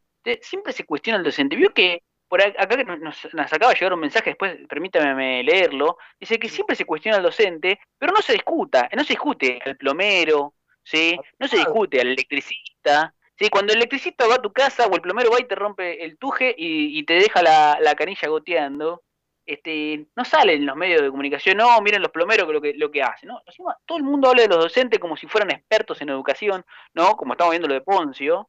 Este, y ¿por qué no les preguntan a los docentes, que son gente que ha estudiado? ¿Por qué no van a las universidades, como estamos hablando, que están diciendo que no, viejo? Las cosas no están, no están dadas las condiciones. No, están no es que no tenemos voluntad. Pero ¿sabe qué- con qué tiene que ver esto? Con la, con la meritocracia instalada en nuestra sociedad. Porque acá yo lo que leo es que usted no da clase porque no quiere. ¿Se entiende? Y si quisiera, da clase. No. No, no es así. Somos contexto. Yo hablo español porque mi alrededor habla español. A mí me gusta San Martín porque a mí, un tipo como vos, me enseñó sobre San Martín. Porque soy lo que me rodea. Si lo que me rodea es inhóspito, no es viable. No es viable. Entonces Jimena y Clara y, y- cualquiera, también los que opinan como nosotros, ¿no? Los invitamos a participar de este programa porque lo tenemos que construir entre todos, que es un concepto que las invito a leer, entre todos, en equipo, en conjunto. Porque nuestro enemigo, Clara, Jimena y Nico, bueno, pero vos me lo enseñaste a mí, así que no tengo por qué decírtelo, no está corriendo riesgo de coronavirus, ¿eh? Nuestro enemigo vive en cápsulas gigantes con sus propios supermercados en sus casas. El que nos hace pelear entre nosotros. No seamos todos peronistas, no hay ningún problema, pero no nos tiremos tiro entre nosotros. Yo lo último que hago es criticar a un docente, porque el docente educa a mis hijas en dentro de la formalidad. Después lo que me corresponde a mí, ¿no? Bueno, primero lo que me corresponde a mí. Pero esa idea de que ustedes no trabajan porque no quieren, y si quisieran van a las aulas, sí, bien, vamos todos a las aulas, ningún problema. No quiero escuchar a nadie que se queja que no hay camas. A nadie. Porque la cama es un recurso limitado, y los docentes también. ¿Por qué nosotros tenemos que transitar por eso? Si los juzgados están cerrados. Los juzgados están cerrados. Los directorios de las empresas los hacen por Zoom. Yo no me imagino el dueño de, Arcos Dorados o de iPhone, eh, perdón, sería Apple, ¿no? Juntándose con 40 tipos en un aula de 3x3. Esa gente tiene las condiciones dadas y trabaja. Y sí, claro, si la oficina mide 100 metros cuadrados, así yo también trabajo. Presencial, ¿no? Y con lo que usted decía, profesor, que yo coincido completamente en que la modalidad virtual implica mucho más tiempo de laburo para los que somos docentes. Yo soy docente porque, de casualidad en realidad, porque ustedes son docentes. En realidad el que quiere ir es el vago, porque labura menos. labura menos. Vos vas, vas cuatro horas, seis horas, te vas a tu casa, te olvidaste. En la no presencialidad, es decir, en la virtualidad, mm. tu trabajo, salvo las horas, las horas que dormís, después es el laburo te cae porque va a tu celular. O, desmentime, Nico, ¿vos tuviste que proporcionar tu número celular a tus alumnos o no? Sí. Ah. tal cual. ¿Qué, detalle? Me pongo a estudiar a las 3 de la mañana. Profe, no entiendo esto. 3 y 5. Sí. La gente no entiende eso. Los abogados, que a mí me incluyo yo también, yo puedo apagar mi celular a las 6 de la tarde y apago mi celular. Y hablamos mañana a las 9, a las 8, al horario que yo lo prenda. Pero de vos depende la educación y el futuro de un pibe o una piba, un pibe. Lo que, ah, pibe es, inclusivo, no lo había pensado nunca, no es un pibo, un pibe. Y vos encima le das tu celular y les contestás y estás con ellos. Entonces quiero ver qué plomero, como decías vos, Nico, y te lo agradezco, qué plomero te contesta un mensaje, porque es trabajo calificado el tuyo, a las 3 de la mañana un sábado o un domingo, cuando en realidad podrías estar abrazado a tu pareja viendo una película. Claro. O haciendo nada, no importa, jugando a Age of Empires conmigo, lo que sea, no importa. Claro. Pero bueno. esa idea de que somos unos vagos, acá me posiciono como profesor, es una cosa que se ha metido en las entrañas de nuestra sociedad que hay que erradicarla. Porque hay vagos, sí, hay. Y acá lo cito a Fano el 0,1%. Porque todos los demás se, les se despiertan a las seis y media, cinco, seis a veces, o, antes, se toman el bondi. Antes, a las Conozco docentes que se despiertan a las mañana para ir de un distrito a otro, ¿no? Preparás las clases con anticipación, te preparaste académicamente con tanto tiempo, esfuerzo y dinero, te quedás corrigiendo, le explicás a pibe. Vos tenés que hacerle entender a alguien un contenido, Nico, ¿entendés? ¿Cuántos alumnos tenés? tenés, no, no, ponele, tenés 300 por año, poquito más, poquito menos. Por Vos le tenés que a, a 300 personas que todas razonan distinto y tienen experiencias y conocimientos previos distintos, un contenido. Boludo, eso es un quilombo. Imagínate todos los contenidos. Porque vos das clase un año. Entonces la gente que se ponga a pensar eso, porque es la misma gente que no entiende que cuando la nafta aumenta, 500 pesos es menos cantidad. Porque yo he escuchado audio que son increíbles, que dicen, si yo le pido 500, le ponen 500. ¿Dónde aumentó? Y aumentó en menos cantidad, regla de tres simple. Vos le, explicás a 300 tipos, futuros, futuros eh, laburantes, contenidos, que aprenden de distintas formas. Y los corregís, y los evaluás, y los contenés, y los acompañás, y los escuchás cuando lloran, y los guías cuando tienen quilombo. Ah, ¿Te parece que estamos hablando de una persona que no le gusta laburar? A mí Claro. me mal laburan, loco. Me parece ridículo el planteo, ¿entendés? Me parece ridículo el planteo. Pero bueno, sí, sí. estoy enojado. con No, no, nos, nos están llegando un montón de mensajes con respecto a lo que usted dice. Eh, permítanme tra- tratarlo de usted, este, porque se ha vuelto demasiado seria esta conversación eh, y me parece que es un tema serio también. Eh, que bueno, cuando usted me diga lo, lo largamos, no sé si quiere una pausa, si quiere seguir, como usted diga. Hay gente que pregunta por Fano también. Eh, bueno, eh, mi- miles de mensajes este, para responder. No sé qué, qué, qué- cómo quiere continuar esto. Primero tenemos que responder lo de Fano, que es que Fano, Fano ha sido despedido por tener ideas comunistas y nosotros eh, estamos más bien adheridos a, la derecha de la derecha. Nosotros estamos despert hacia la derecha, ¿está bien? Tenés que estar, ¿no? La, contra la pared. No, no, Fano, no murió, vamos a decirle más a este oyente, eh, a, Guido de Guillón, creo, no, no creo que sea el guapo. Eh, Fano no murió, Fano este, no es que no apareció más tampoco como pregunta acá, sino que bueno, tiene otros compromisos que tiene que cumplir, lo cual los viernes va a estar ocupado, pero seguramente algún viernes va a estar con nosotros, así Sí. que se ve que le gusta este, las opiniones de Fano, este, pero bueno, si le gustan tanto las opiniones de Fano, lo puede seguir en Facebook, este, Fano Jeffel, si no me equivoco, ¿sí? con Sí. doble F y con H. Que nos siga hasta el final, que pasamos el número celular, que no se preocupe. la dirección, todo. Todo, todo. Eh, yo creo, profe, que tenemos que, mm, que ir a escuchar eh, himno. No, el himno no, las son las 11. ¿Qué canción querés escuchar, Nico? La que vos quieras. Germán lo resuelve. Yo soy más de, de eh, me gustan los oyentes que siempre piden tango y aparte también un tango dedicado a la abuela Maruca, así que, que ella tanto le gusta. Pero antes, Juan, por favor, déjame de, decirles que nos dejen sus mensajes con respecto a los docentes, que tenemos un montón de mensajes que vamos a ver si podemos leerlos este, después del corte. Este, mandanos un mensajito al WhatsApp 11 68 96 23 40. Escuchá la propaganda que lo van a volver a repetir. 11 68 96 23 40. O si no, si nos querés llamar, tenés una posición muy distante con respecto a lo que estamos hablando, al 60 63 86 78. No te olvides de ponerle me gusta a nuestra página de Facebook Radio Cara de Perro, ¿sí? Y a nuestro Instagram seguirnos en Radio Cara de Perro OC.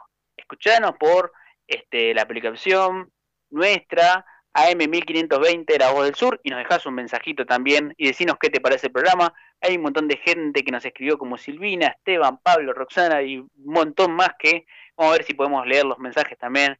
Hasta si no se quedan afuera. Sí, Me encantó. Impecable, profe. Le pedimos algo así de la nada del polaco Goyeneche a Germán, que creo que hoy era el cumpleaños. Toma, Germán, atajala. Juan, eh, Germán. 520 kHz transmite Radio La Voz del Sur. Desde Luis Guillón, provincia de Buenos Aires, para todo el país.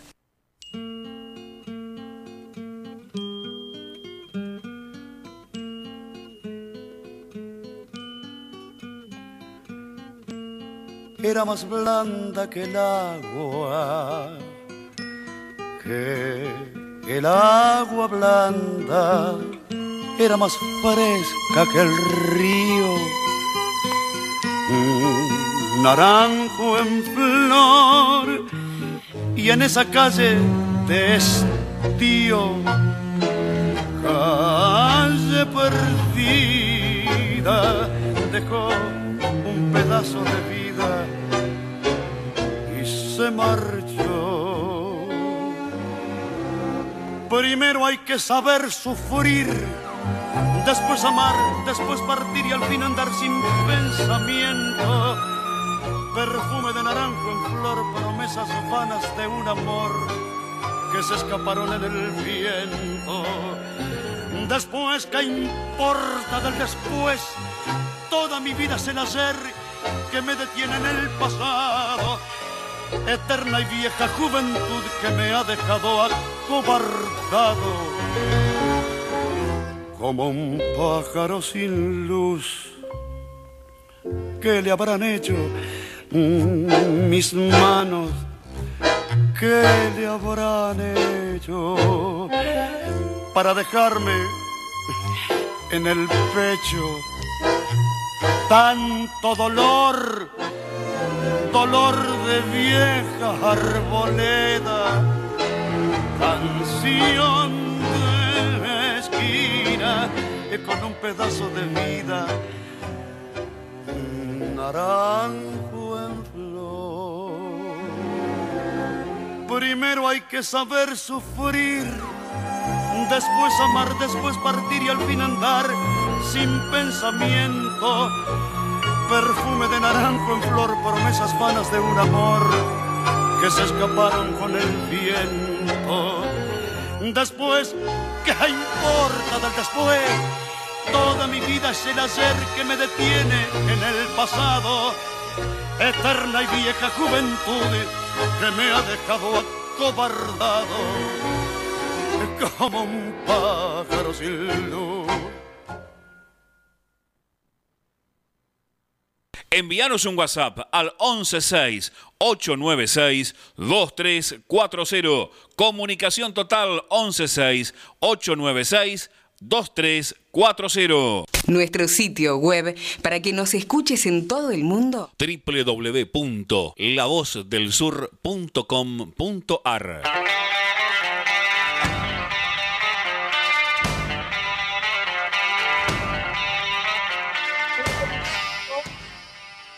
profesor eh, estará en unos minutos con nosotros. Lo que sí tenemos para anunciar es que tenemos múltiples eh, cantidad de noticias, como por ejemplo que el gobierno nacional reglamentó el aporte solidario de emergencia, que estamos hablando del aporte de las grandes fortunas. No sé si lo recuerdan, si alguien quiere dar algún mensajito, alguna opinión. Esto tiene que ver con un aporte extraordinario, es decir, por única vez, por eso aporte, por eso extraordinario y no impuesto, permanente como es el IVA o lo que sea, o las ganancias tan criticado, tan polémico, que es por una vez aquellos que tienen fortunas comprobadas superior, mejor dicho, de 200 millones de pesos o superiores. Lo cual, eh, no sé si a Nico lo afecta este impuesto, pero a mí, por suerte o por mala suerte, no, en realidad estaría más por el lado de la mala suerte. Por otro lado, para, aquellos que hayan escuchado o hayan visto esta noticia de que Mauricio Macri abrió una fundación para, para proveer herramientas o potenciar la educación en Argentina. Primero decimos, Macri, ¿por qué no lo hiciste cuando fuiste presidente? Y segundo, les avisamos que la fundación que él citó no está inscrita en la Inspección General de Justicia, es decir, que no es una fundación. Y si hay una fundación, pero no tiene que ver con, en su objeto social no tiene la educación. Es decir, Mau, otra vez nos mentiste, quizás estás con mucho tiempo ocupado contando tus empresas offshores, es decir, plata que sacaste del país sin pagar impuestos acá en Argentina, eh, y eso quizás no te deja ver bien eh, eh, las condiciones jurídicas para hacer una fundación en la República Argentina. Léete la ley. Habría que preguntarle. Ah, qué linda voz. ¿Me escuchaste lo que dije? Sacudí a Mau. Sí, obvio, yo estoy del otro lado, como todos los oyentes acá compartiendo un aperitivo, compartiendo un café, compartiendo un mate, mientras que nos escuchan. Digamos, habría que preguntarle también a Mauricio qué hizo también en los cuatro años con respecto al sistema educativo, ¿no? Ya que, bueno, ahora se queja la educación, que esto, que lo otro. Bueno, ¿qué hiciste vos? A ver, porque él prometió también 3.000 jardines. ¿Dónde están? ¿Usted lo, cuántos jardines hizo? ¿Falta Mariano hoy? Acá necesitamos, como dice usted Mariano, eh, no recuerdo bien el número, pero estaba cercano a cero. Eh, creo que. No, me río porque llegó un mensaje que le tengo que leer, por favor. Déjenme leerlo. No, no, no, me... Yo sé que hay otros que han dejado, pero déjenme leer este mensaje, por favor. Ya. Ya. Guillermo de Puente Grande dice que Mauricio abre una fundación para la educación. Es lo mismo que el padre Graci se ponga una, una guardería 24 horas. Claro, claro. Un poquito fuerte. fuerte, fuerte, pero tiene razón la analogía es correcta para mí. Eh, es como. Ah, ya que ah, hablamos, no sabes Claro, hablamos de la venta de títulos de las universidades, ¿se acuerda? Em, sí. Investiguemos, al ingeniero Mauricio Macri. ¿Qué les parece? Porque tengo entendido que para transitar una carrera universitaria hay que saber leer. Y él ha demostrado. Hay que saber leer. Claro. En múltiples oportunidades ha demostrado no saber leer, eh, además de que leía sus, sus discursos. Que, bueno, ¿qué se le va a hacer? Sí, y lo peor de todo, que uno cuando lee los discursos, o sea, eh, dígame si, si estoy equivocado, es para no equivocarse, ¿no? O sea, él tenía hasta esa ventaja y se equivocaba igual, no sabía leer el tipo. O sea, no, no es que. O sea, se equivocaba hasta cuando leía, no, no, una locura. Vos lo ponés dando apertura a las sesiones del Congreso, veo que todos los años el poder el presidente da apertura, qué sé yo. Vos le pones el papel Sí. que leer y cuando pestaneas le sacás el papel y le pones em, los componentes por los cuales está compuesto un, un, un desodorante ambiente y él lo sigue leyendo, ¿entendés? Como si fuese el discurso. No sabe ni lo que está diciendo, ¿entendés? Es increíble. Le sacás, le pones un glade y el tipo lo lee de corrido ante todos los diputados. Em, y lo lee mal. Y lo lee muy mal. El otro día vi algunas. em, en una que está hablando con Donald Trump, que hasta en un momento le dice me rindo. Tan mal pronuncia que dice me rindo, no le habla más. Claro, estás pasando un papelón. Estás pasando un papelón. Es una cosa.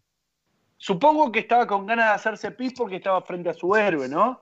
Que es un mega Sí. magnate empresario y él es un magnate empresario también, pero de su desarrollo, ¿no? De- Debe sentir. Yo calculo que sí. Y sí, Yo calculo que sí. A- Está bien, falleció, pero Maradona, ¿entendés? También que yo no juego al fútbol. Pero uno me veo a Maradona, se me caen los calzones. A este tipo le voy a pasar lo mismo, pero pasa que representaba sus intereses, profe. Y lo hizo muy mal, por cierto, ya que está, se lo digo. Tal cual. Coincido completamente. ¿Tenemos más mensajes? Tenemos un montón de mensajes, Juan. Los oyentes están con todo. Este, espere que no me acuerdo qué leí. Ah, eh, Leíste- Matías. Gracias. Matías, sí, el padre así.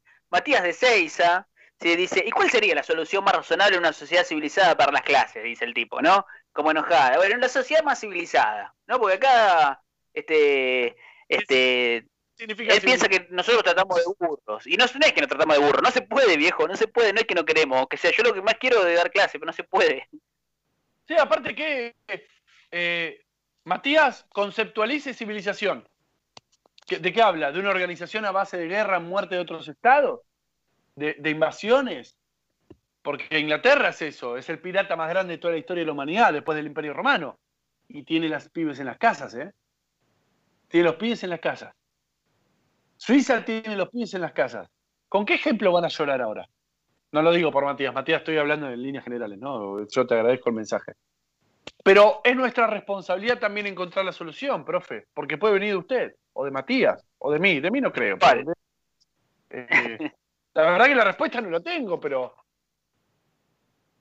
si la tuviese, calculo que está en cuestión. Perdón, sí.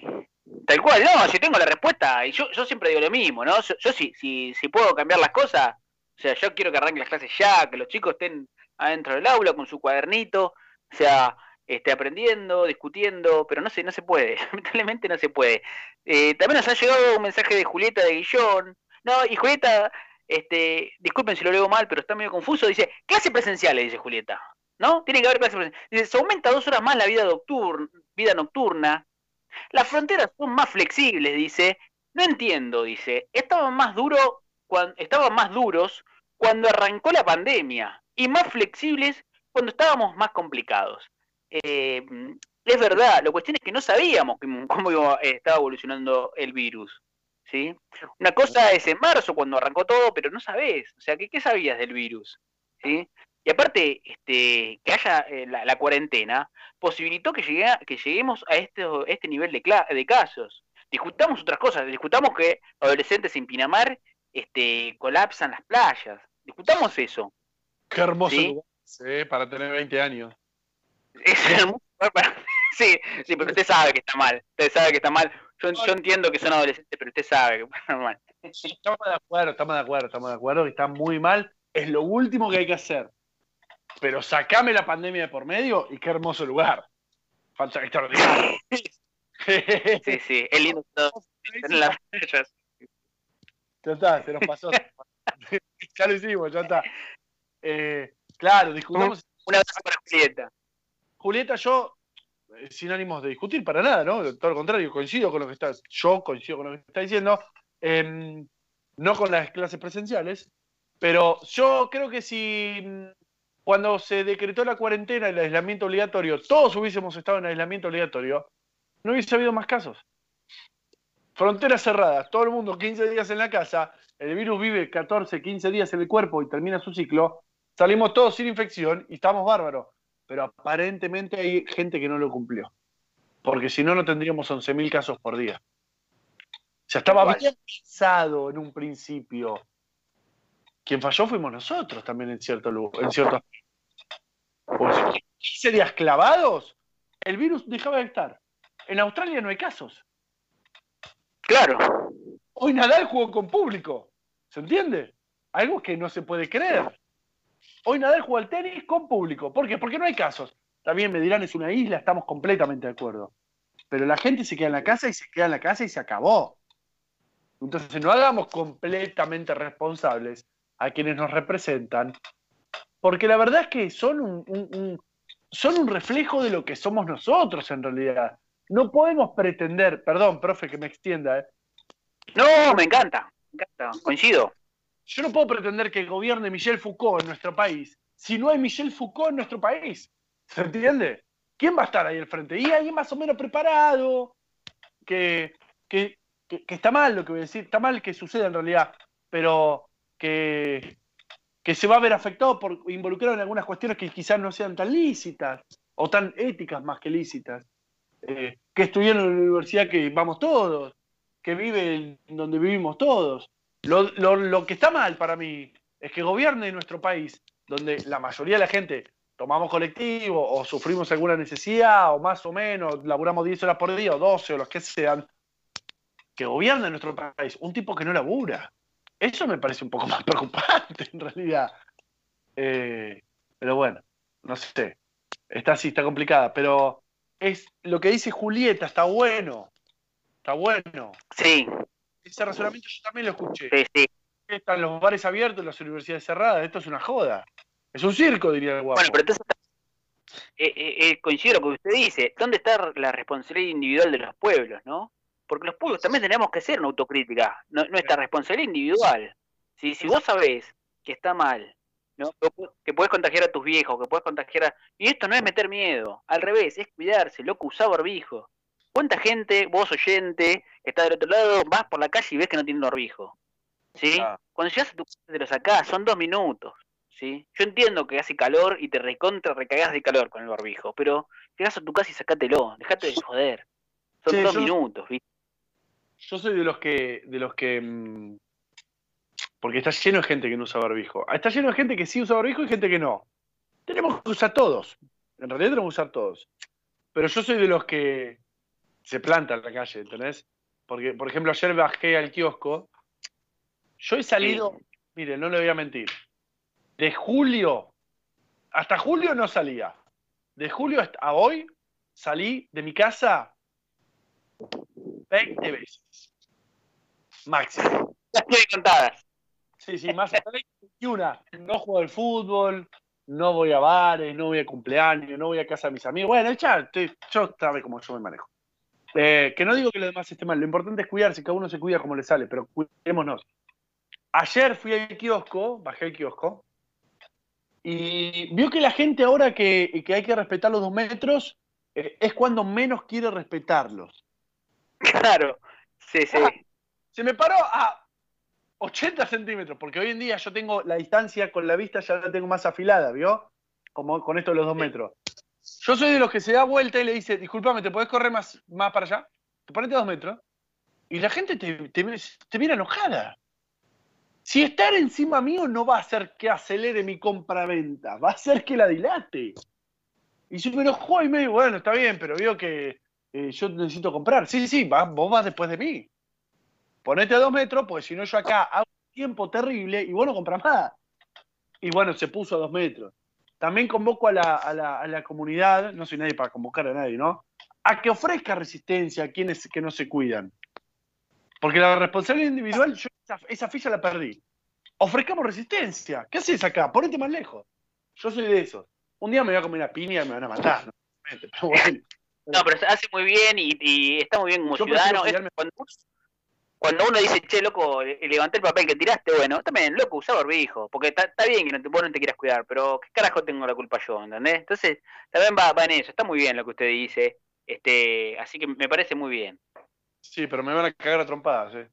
La próxima vez que salga, que será de acá a un mes, me van a cagar a trompadas. Oh, hay una remera que anda dando vueltas, que anda vendiendo, que dice, este, toma distancia, pelotudo. No sé si la vio, Sí, ya me la mandé, me la mandé en la espalda. Maravillosa, es maravillosa. Ya le quitaría el pelotudo, le, le diría el irresponsable. Eh, pero, pero es maravillosa, maravillosa. Eh, ¿Usted no le pasa eso de... mm, No, no ve que, bueno, si usted pasó por Amat, verá que Amat se quedó en el tiempo. Amat está en el 2019, por lo visto.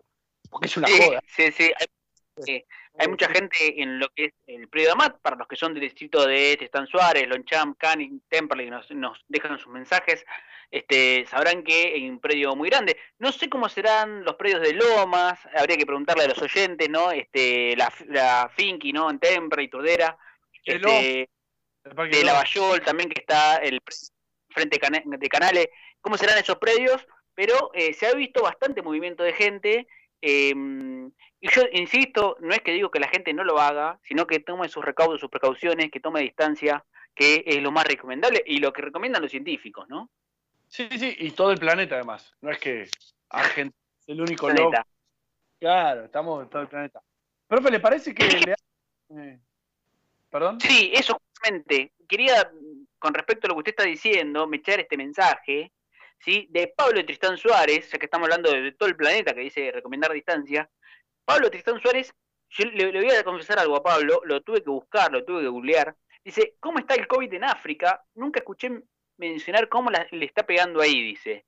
Siempre Europa o Estados Unidos, pero África, dice, y es verdad, en África hay muy pocas noticias, lo tuve que googlear, tómelo esto este, con pinzas, lo que le voy a contar, pero eh, Samir Amin es un gran intelectual, eh, perdón, Salim Karim, un gran intelectual, es el presidente del Comité Asesor Ministerial sobre el COVID-19 en Sudáfrica. Eh, recomiendo que lean algunos textos, yo he leído en la universidad algunos textos de él.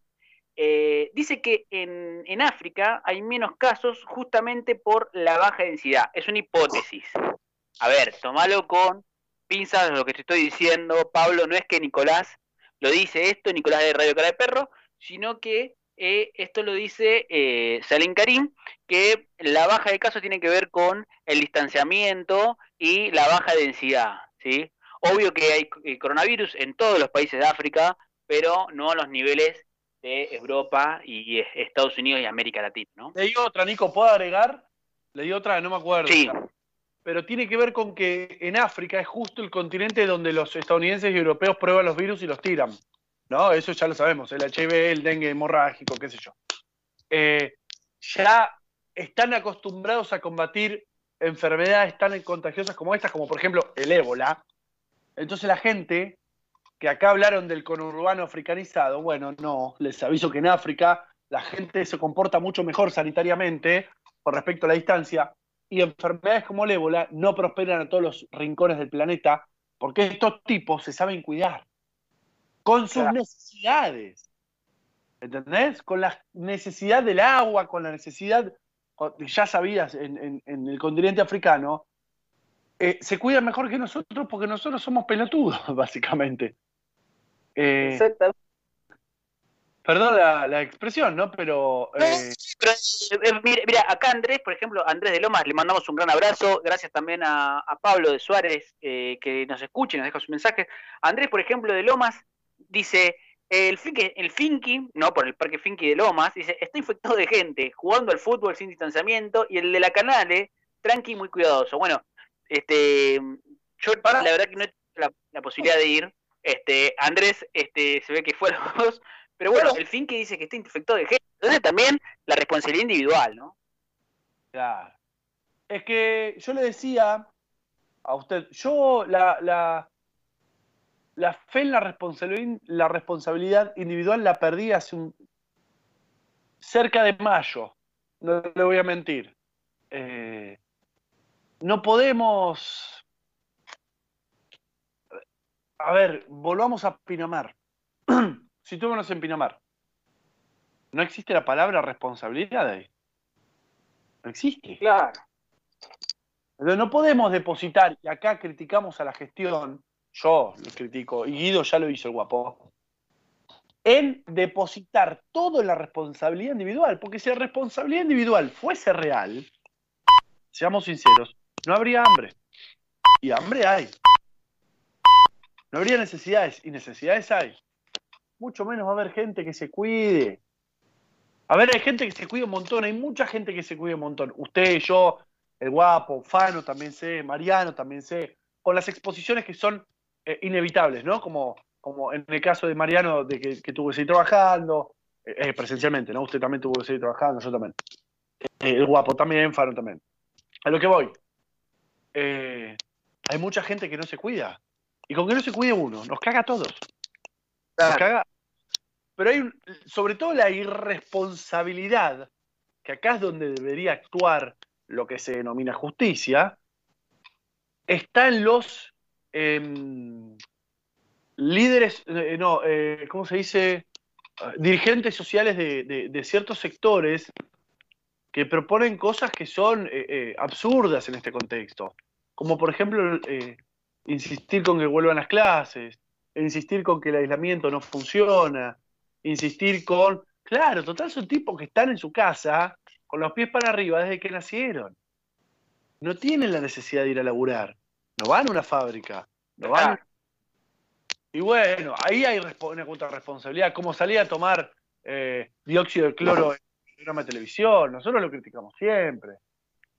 Lo criticamos siempre. Ahí vamos a... Porque si liquidamos a eso, no liquidamos de matar, ¿no? que no se me malinterprete. Si liquidamos esas opiniones, que atentan contra la seguridad colectiva y contra la salubridad colectiva y nos evitamos un gran quilombo. Bueno. Sí, y eh, también interesante es las fiestas clandestinas, ¿no? También es eso, o sea, no es no pasa, o sea, nunca, yo me entero siempre cuando la, cuando terminó, ¿viste? nunca cuando, Tipo, nunca me llega el mensaje de mañana a la, una, ¿viste? Siempre es. hubo no, no, Argentina, Por favor, desarrollalo porque es increíble. Este, es increíble. O sea, y yo entiendo, todos somos adolescentes, todos hemos transgredido las normas, pero acá estamos hablando, este, vos que sos adolescente, que estás del otro lado, que nos escuchás, este, estamos hablando de la salud de tus viejos, loco, media pila, de tu abuelo, de tu abuelo. Hubo caso también de un pendejo, no me acuerdo en qué localidad, eh, se fue a una fiesta clandestina, vino y contagió al abuelo y el abuelo falleció por eso. No te vas a morir. Este, juntate con un amigo, este, en una plaza, tomate esa birrita con distanciamiento, ponete, si querés el barbijo, juntate en una casa, pero ponete el famoso barbijo, ¿sí? Saludalo con el puño, no le des la mano no cuesta nada. Son dos, son, no, no, no, no, no, no, se va a tirar de tu cara. No le des un beso, no lo abraces. claro. No te salgas a chaparte a otras personas. ¿entendés? Entiendo. claro. Entiendo, por supuesto. Hay páginas internet. Hay páginas en internet que pueden satisfacer tus necesidades actuales. El Guido, las sabe todas. Una, vez, una vez las mencionó. Pero eh, hay un dicho que dice, más, vale pájaro en mano que padre de los 18, ¿no? Claro, claro, claro. A ver, que, hoy esté eh, legalizado la interrupción voluntaria del embarazo, no significa que pueda salir desaforado hoy, mañana, eh, a intimar con cualquier persona que te encuentres por ahí en eventos multitudinarios. Estamos en un contexto no propicio, claro, claro. claro está buenísimo esos lugares, son espacios encantadores, súper enriquecedores. Aparte, escúcheme, escúcheme, yo le voy a decir algo. Si, si, no, si, no si, si, si sos adolescente, no intimás cuando no estaba el virus, ahora que está el virus, menos vas a intimar. no intimabas, si no intimabas antes, menos vas a intimar ahora. Ahora sos el guacho ganador, ¿no? Porque no podés. Ahora sos el que te levantaba. Sí, bien que yo te vi en no sé dónde, estabas calladito en un rincón. te vimos todo. Ahora salí con fotos haciendo fierro. Cuando, si cuando hablas con una persona del sexo opuesto tartamudeás. No tenés necesidad ahora de ir a una fiesta clandestina. Dejate de joder. Dejate de joder. Eh, está, está complicada la cosa. Está complicada porque. em, ahora, hago una pregunta, ¿no? Nos ponemos en situación. Imagínense que usted es padre de una persona, de, un hijo, obviamente, de, entre 18 y 22 años. Que vive con usted, ¿no? ¿Usted no sospecha cuando se va a las 2 de la mañana? Le pregunta dónde va. Che, ¿a dónde vas? No, una fiesta clandestina con los pibes. No, no vas. No vas. Eh, no, pero yo quiero ir porque los chicos no sé qué. No, pero yo, vos te podés contagiar, me podés matar a mí. Por todos lados se le puede atacar esta situación que se está dando. Pero parece que es incontrolable. Pero tiene que ver con nosotros. Tiene que ver con nosotros. Cuestión que, ¿saben qué? El que, el que quiere seguir haciendo eso, que no se vacune, yo ya me anoté, el profe ya se anotó, mis seres queridos se anotaron. Em, los que se vacunan no se van a morir, hagan lo que quieran. Al final terminamos pensando todo de ese modo. ¿por qué yo después tengo que andar pensando en, el bienestar general si hoy el bienestar general, o mejor dicho, quienes componen el hipotético bienestar general no piensan en nosotros? ¿Vio eso que, eso que pasa que al peronismo siempre se le critica un montón de cosas, eh, pero siempre es atacado por todas esas cosas que intenta solucionar. Claro. Nosotros somos unos chorros y unos asesinos. Bien, ponele que somos unos chorros y unos asesinos. Buenísimo. ¿Quién me lo está diciendo? ¿El pibito que está en la playa en Pinamar? No. ¿Con qué autoridad moral me lo decís? Es una ridiculez. Es una ridiculez. Em, pero bueno, tenemos. Ah, espere, ¿vio lo de Chaco? ¿Lo de la interrupción voluntaria del embarazo? Sí, sí, sí, interesante eh, lo que ha sucedido en Chaco. Vamos a cambiar un poquito de aire. Eh, a los oyentes que nos están escuchando, les decimos que esto es Radio Cara de Perro y que eh, vamos a seguir comunicando eh, noticias este, con respecto a, a nivel nacional. Bueno, en Chaco estuvo bastante movido este, en los últimos dos días. No sé si es una noticia de ayer o, o de hoy, pero bueno, por la decisión de una jueza. Sí, sí, sí, una sola jueza. Sí, esta jueza, sí, eh, o sea, bueno, que fue denunciada penalmente, sí, suspendió la aplicación de la ley 27610 en Chaco, sí. Eh, la cuestión es que tiene que ver con interrupción eh, voluntaria del embarazo, la el famoso aborto. Sí, bueno, esta jueza ha tenido una posición contraria a la ley, sí, pero es una ley suprema de la nación. Eh, de manera que cuando es una ley nacional eh, tiene una competencia federal, así que eh, no sé qué usted qué opina con respecto al respecto. Sí, nos estamos metiendo en un tema embarrado, eh, no le voy a mentir. Esto es más o menos así. Lo que yo aprendí, ¿no? Que es poco. Hay Sí. como una especie de- en Argentina rige como una especie de jerarquía normativa, donde la Constitución Nacional está arriba de todo, junto con un par de tratados internacionales, y todo lo que está por debajo, por así decirlo, leyes nacionales, leyes provinciales, constituciones provinciales, tiene que adecuarse a lo que está arriba. Es una pirámide, se llama pirámide de Kelsen, porque la diseñó Kelsen, obviamente que era un positivista jurídico. Bien, acá se están contraponiendo una ley nacional con una constitución provincial. Porque lo que la jueza cita es real. La constitución provincial dice que la vía es de la concepción. Lo dice textual. Claro. Pero estamos hablando de que una ley nacional dice que se da permiso o acceso a la interrupción de las gestaciones. A ver si me explico, estamos en un quilombo. Pero hay algo que me llama más la atención con respecto a esto, que es lo mal que está el sistema. Y piénselo del siguiente modo. Un Congreso entero, es decir, el Poder Legislativo de la Nación, dijo algo. Dijo que se tiene que permitir la interrupción, ¿no? El Congreso, diputados primero, senadores después. Hasta ahí estamos. Después, Sí, el Poder Ejecutivo de la Nación lo reglamentó. sí, Lo podría haber vetado. Pregúntenle al capitán Beto de la gestión anterior. Vetó no sé cuántas leyes. Entonces acá tenemos el poder, el poder legislativo de la nación, que es uno de los tres, el poder ejecutivo de la nación, que tenemos dos de tres, y una jueza de Morondanga de la provincia de Chaco tumba, lo tira para atrás, lo deja sin efecto, la manifestación del Congreso, que es los representantes de las provincias y de las personas en esas provincias, y el Poder Ejecutivo Nacional. El problema yo lo veo ahí. ¿Se entiende? ¿Cómo puede ser que esa jueza, que no la eligió nadie, claro. el Poder Judicial no es electo por el sufragio, por el pueblo, que cuando Cristina quiso democratizar la justicia, salieron a pegar cacerolazos, lo recuerdo perfectamente. ¿Cómo puede ser que, es por, por, cosas como estas que se quiso democratizar la justicia? Es decir, que los jueces los elija la gente. Eh, ¿Cómo puede ser que si dos poderes del Estado Nacional se manifiestan, una jueza que no le eligió a nadie pueda tumbar tal decisión? Miren lo, injusto que es el sistema, ¿no? Es una locura.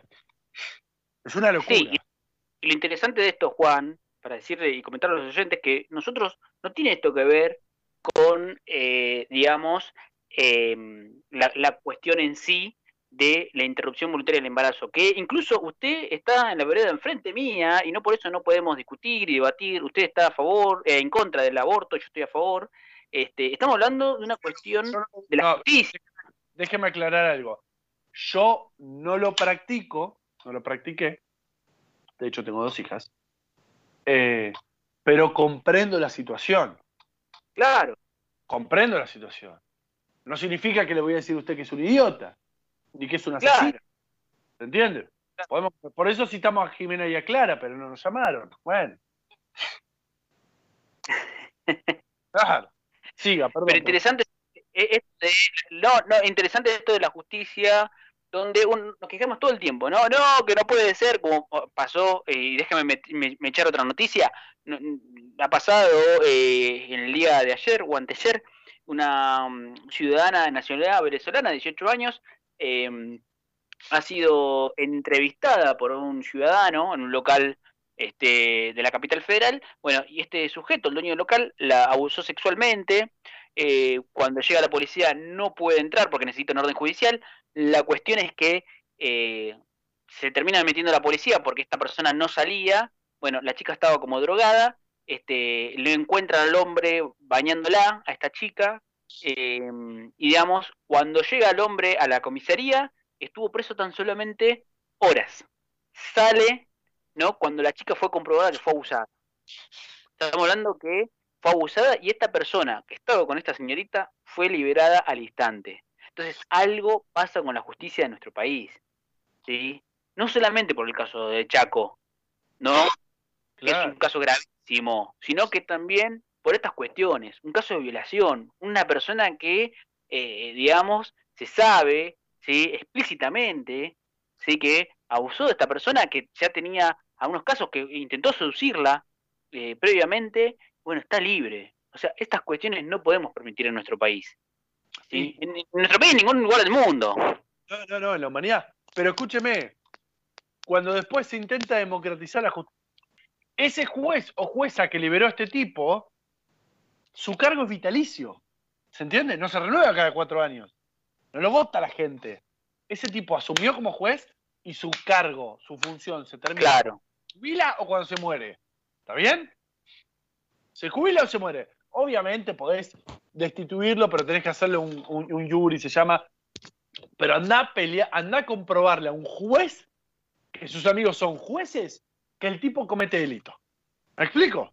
Es imposible. Claro. Es imposible. Es como agarrarme a piñas con todo el, plantel de boxeo del planeta. Imposible. Entonces, hagamos una cosa, que sean electos cada cuatro años. Entonces, que su continuidad dependa de su desempeño. Que dependa de su desempeño. Se intentó, repito, señora y señor, que se intentó con la última gestión de Cristina Fernández de Kirchner. Ahora, recuerde usted cuando se que intentó democratizar la justicia, si usted estuvo a favor o salió a pegarle con la, cuchara de madera a la cacerola. ¿Está bien? Porque eso sucedió. Eso sucedió. Hagamos que los jueces sean electos por, la gente, por los que estamos siendo juzgados en algún momento. Porque yo no quiero que... Imagínense la familia de esta, de esta, de esta nena, de esta señorita, o la señorita misma. El tipo la drogó y la abusó. Es una locura.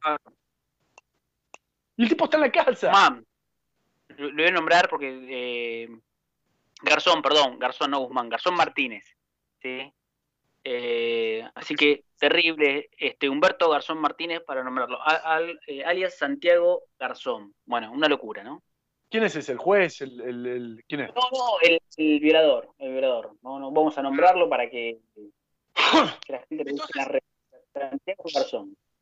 Yo sé hay algo en lo que estoy en contra, que múltiples veces ustedes me han escuchado, es en la justicia por mano propia, en los linchamientos, en los scratches. Me parece que son una locura anticivilización. Pero ¿cómo no comprender a los amigos de esta familia? ¿Se entiende? Lo van a ir a matar. A este tipo lo van a ir a matar. Ahora, ya que van a matar a alguien, a ver, lo que, lo que me sorprende es que no vayan a matar al juez que es el que lo liberó, o a la jueza. ¿Se entiende? Claro. Que eso algún día va a pasar y esto va a ser un atentado contra la democracia. No, señor. El y señora, el atentado a la democracia fue cuando ese tipo quedó libre cuando abusó sexualmente de una señorita. Pero usted estaba mirando Canal 13 mientras eso sucedía. ¿Está bien? En la democracia tiene que estar, no es cuando van a matar a un juez, que sí lo es, obviamente. La democracia es cuando atentan contra mi libertad y contra mi igualdad. Entonces, cuando. Decime si no atentaron contra la libertad de esta chica, Nico. La drogaron y la violaron. Sí, sí, una locura, una locura. Es una locura, es, una- es aberrante, es aberrante, es aberrante. Entonces, entiendo, y estoy en contra, pero entiendo si a ese tipo lo van a ir a hacer pelota. No estoy a favor. Es más, pido que no lo hagan. Pero sucede, si sucede es comprensible. Si sucede es comprensible. Entonces nosotros queremos hacernos llamar civilización. Y somos todo lo contrario. Estamos institucionalizando aberraciones. Es una locura esto. Pero bueno. Tenemos algo gracioso, por lo menos. Sí, hay, millones de noticias eh, que han llegado y que tenemos. Em, si me permite, vamos a cambiar un poquito de aire. Este, nos siguen llegando mensajes. Eh, vamos a hacer lo posible para leerlos, aunque sea al final del programa. eh, con respecto, bueno, a muchos mensajes con respecto a, a nuestro primer tema, que fue el tema de los docentes. Eh, pero bueno, vamos a cambiar un poquito. No sé si es para reírse, pero en Chaco ¿sí? estuvieron a punto de cremarla, pero la mujer estaba viva. ¿Cómo? Este, claro, eh, estaban por meter, la, la estaban por meter ahí al crematorio, pero se dieron cuenta que la mujer estaba viva y la hija de esta señora se acercó a despedir a su madre por última vez y allí notó que esta no, que esta abría los ojos. Imagínate vos, Juan, que te están por meter al crematorio y de cuento te cuento, para, para, para, para, flaco, que estoy vivo, no me metan en el crematorio. Che, me Este, imagino. Che, qué calor, ¿no? ¿Alguien puede prender el aire? ¿Y qué, qué, qué pasó? ¿Qué, qué, qué cagazo te pegas? Si el muerto te habla, ¿no? Si abre los ojos, la puta madre. ¿Te imaginás? Vas a despedir llorando ahí y te hace. Eh, hija, ¿sos vos? Claro, exactamente. qué cagazo. Eh, bueno, zafó. Zafó, zafó porque el centro médico es el que había dicho de resistencia, sí, de la capital del Chaco, justamente que hoy estuvimos hablando, este, había notificado a la hija que había muerto esta persona eh, por una falla del sistema biliar, ¿sí? Este, mm, esto fue el pasado domingo. Entonces la hija, claro, este, ya bueno, organizó el velorio, todo, eh, y bueno, un velorio muy íntimo, solamente para algunos familiares, pero cuando la estaban por meter justamente al crematorio, esta persona se despertó, ¿sí? Y eh, se dieron cuenta que estaba viva. La hija eh, mm, había presentado el certificado de función al- a la policía, ¿sí? Eh, ya que el establecimiento médico no había detallado la hora, ni la muerte, ni la causa específicamente, ¿sí? Así que bueno, este, ¿Quién, interesante. ¿Quién la revisó? La revisé yo a esa mujer. Tipo, Mire si no cambiar la justicia que pasan estas cosas, ¿no? Claro, claro, claro. Eh, le hago una consulta. em, a, a esta hija le notificaron que su madre estaba muerta, pero la, eh, la madre estaba con ella tomando mate. Tipo, che, mirá No. que yo está muerto. Ah, listo, lo, lo- lo- lo- lo meto en un cajón y. ¿Para que estoy vivo? No, no, callate, acá dice que estás muerto. La formalidad sobre la realidad, siempre. Bienvenido a la burocracia. Eh, escúchame, Acá recién me llegó un mensaje que me dice, después murió posta la vieja, sí, después murió posta cuando se enteró que casi la matan, de, de- o sea, quemándola viva, ¿no? o, o- o al revés, ¿no? después se murió, ¿verdad? No. Bueno, decime que se tomaron por lo menos los mates. Em, pero vio que estas cosas pasan. Pasan. eh, ¿Cómo es posible? ¿Cómo es posible que pase? Nosotros habíamos leído alguna noticia alguna vez que lo estaban por enterrar y el tipo levantó un brazo, una cosa así. Y vos decís, eh, voy por la matrícula del médico que lo, que lo, que lo, que lo vio.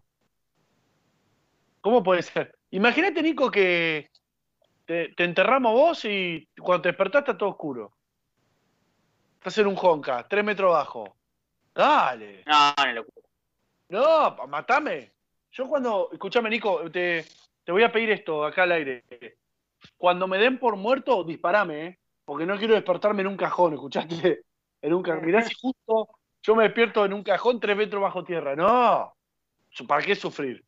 Juan Cruz se murió, ¡pum! Tiro en la cabeza, por las dudas, ¿está bien? ¿Hacemos ese pacto? Te pido por favor. Vamos. vamos. No, no me, no me hagas despertarme en un cajón. O déjame en, en una heladera un par de meses, capaz, revivo. Haceme la de Walt Disney. Eh, Este, también, Sí, para, te interrumpo, ¿te llegó lo de los hisopados en China? sí, lo de los hisopados en China, yo lo, lo quiero decir a los, los oyentes que yo no me lo voy a hacer, este, pero bueno, cuéntele usted un poco a los, a los oyentes cómo es el tema del hisopado, yo le voy a dar algunos detalles, yo la verdad que no estoy muy de acuerdo a hacerme ese tipo de hisopado, yo prefiero el hisopado normal, el Sí, que va por la nariz, este, pero bueno, El de siempre. Eh, resulta que descubrieron en China. No puedo hacer muchos chistes con esto porque eh, no estoy de acuerdo. Y tampoco quiero ser denunciado por, por nadie, en realidad. No quiero ser denunciado nunca. Lo quiero decir, en realidad quiero informar a toda la comunidad, que seguramente ya están anoticiados, que China descubrió que los hisopados eh, por acceso anal serían más eficaces y más expeditivos. Yo no sé si esto proviene de, eh, de cuestiones de gustos sensoriales o realmente es una cuestión científica, pero como dijo el profesor, si me permite, prefiero el que ya conocíamos, ¿eh? no sé usted. Yo le digo porque es importante eh, el que, que se haga la prueba anal, ¿sí? Eh, supuestamente la Universidad de Fudan, en Shanghái, dice que las pruebas anales son más estables y precisas que las que se producen, las pruebas que conocemos, que son las de nariz y na- y garganta, sobre todo que son las que nosotros conocemos, pero la anal es más estable y precisa. Y le voy a dar un testimonio, ¿sí? De una persona en Beijing, ¿sí? Que dice que este, lo define como una situación extraña, el hisopado anal, porque dice que le bajaron los pantalones, te recuestan sobre la cama y Sí. sentís como que van introduciendo el hisopo de algodón en el ano dos veces, dice. y espere, no, no solamente eso, do- dos veces, no una.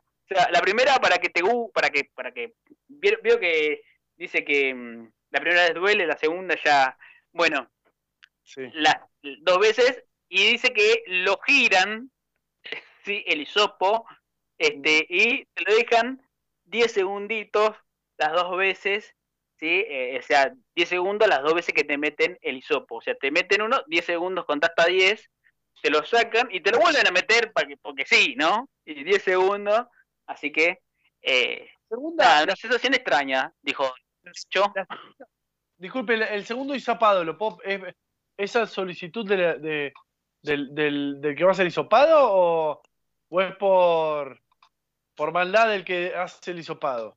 ¿Cómo es la cuestión? Habría que preguntar, habría que preguntar porque la, la verdad yo prefiero hacer el, el- el de la nariz porque este, te- tengo miedo. Vieron que hay un dicho que dice que macho es el que prueba y no le gusta. Este, yo prefiero no, no hacérmelo, prefiero este, hacer el, la nariz, ¿no? Que último por la nariz, que ya es raro, ¿no? Porque ya que tiene toda la cosa, que entra por la nariz o por el ojo o por el, o por el ano, yo que es medio raro, pero siempre las cosas tienen que entrar por la boca. Y preguntamos a Joaquín Sabina, quizá no opina igual que usted, eh, con respecto a las cosas que entran por la nariz, eh, vio que cuando usted se sumerge en el agua, se sumerge en el agua, ya que le entre agua, ya le duele, le duele aproximadamente una semana la nariz. Es increíble. No me quiero imaginar el Sí, sopado. el ano. Claro, imagínate en el Sí, sí, sí. mm, eh, veo que es una zona sensible. Eh, nosotros ya estamos en una edad en la cual, no hablo por mí, lo juro, que mm, empiezan a aparecer eh, cosas que ahí no estaban. Yo tengo amigos que, que han eh, manifestado situaciones y experiencias que luego hacer fuerza en determinados lugares de la casa, termina el acto con eh, algo que no estaba ahí afuera. Es una zona sensible y después tienen que andar tomando eh, ¿cómo se llama? Hemorroidal, ¿cómo se llama? Manzan, no me salía. Eh, Manzan, sí, sí. estamos en una zona, estamos en una edad complicada nosotros, más yo que usted. eh, yo no sé si quiero andar ahí. eh, No, la verdad que no me gustaría, no, no. invadiendo ¿Sabes ciertas por zonas qué? del cuerpo, ¿no? Em, em, yo, yo tengo entendido, capaz que algunos oyentes nos puede ayudar y, y, eh, para el próximo programa, que, este, por ejemplo, cuando uno se toma la temperatura con el termómetro que está abajo del brazo, que uno se le hace, si se le hace, si hay un médico que nos escucha o si alguien pu- puede consultar a algún médico, si se le Sí. hace por el ano, sé que, que creo que queda, este, dicen la temperatura exacta. Si alguien nos puede ayudar en eso, pero yo nunca me animé a ponerme el termómetro en el ano. Este, y nunca me animaría, ¿no? Pero bueno, este, se ve que por el ano la posta está en el ano. Prefiero el margen de error, profe, ¿eh? Prefiero que se haga un 37, bueno, tengo entre el 35 y 39, antes que, Claro. que tener la exactitud. exactitud. Ya fue, tengo un coronavirus. ¿viste? Aparte, eh, usted se imagina la situación, eh, siéntese por ahí. No, ni siquiera siéntese, acuéntese ahí. Eh, bájese los pantalones. Cosa que ya me pasó cuando uno lo inyectan, ¿vio? Eh, Sí, sí, es horrible, es horrible. me pasa mucho de, de- de esto de, de las amígdalas. Y cuando, cuando uno no aguanta más, va y le dice, por favor, inyectame porque no de más. Imagínese si usted sabe que está yendo a.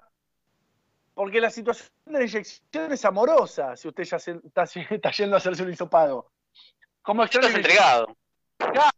Usted se está yendo a hacer un hisopado anal y, va pensando, eh, ¿cómo extraño la inyección de, de, de- de corticoides? Porque no estaba tan mal, ¿no? Después de todo. Eh, y usted, bájese los pantalones, eh, ¿y qué le dicen ahí? Relájese.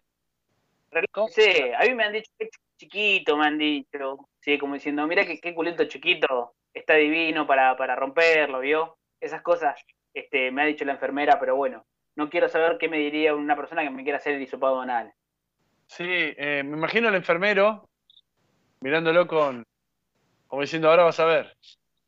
Así que vos sos- ahora, vas a, ahora vas a ver cómo se va a abrir el chiquito. Sí. Así que vos sos el, el que se tira al piso jugando al fútbol. Ponete acá. Acá te vas a hacer hombre.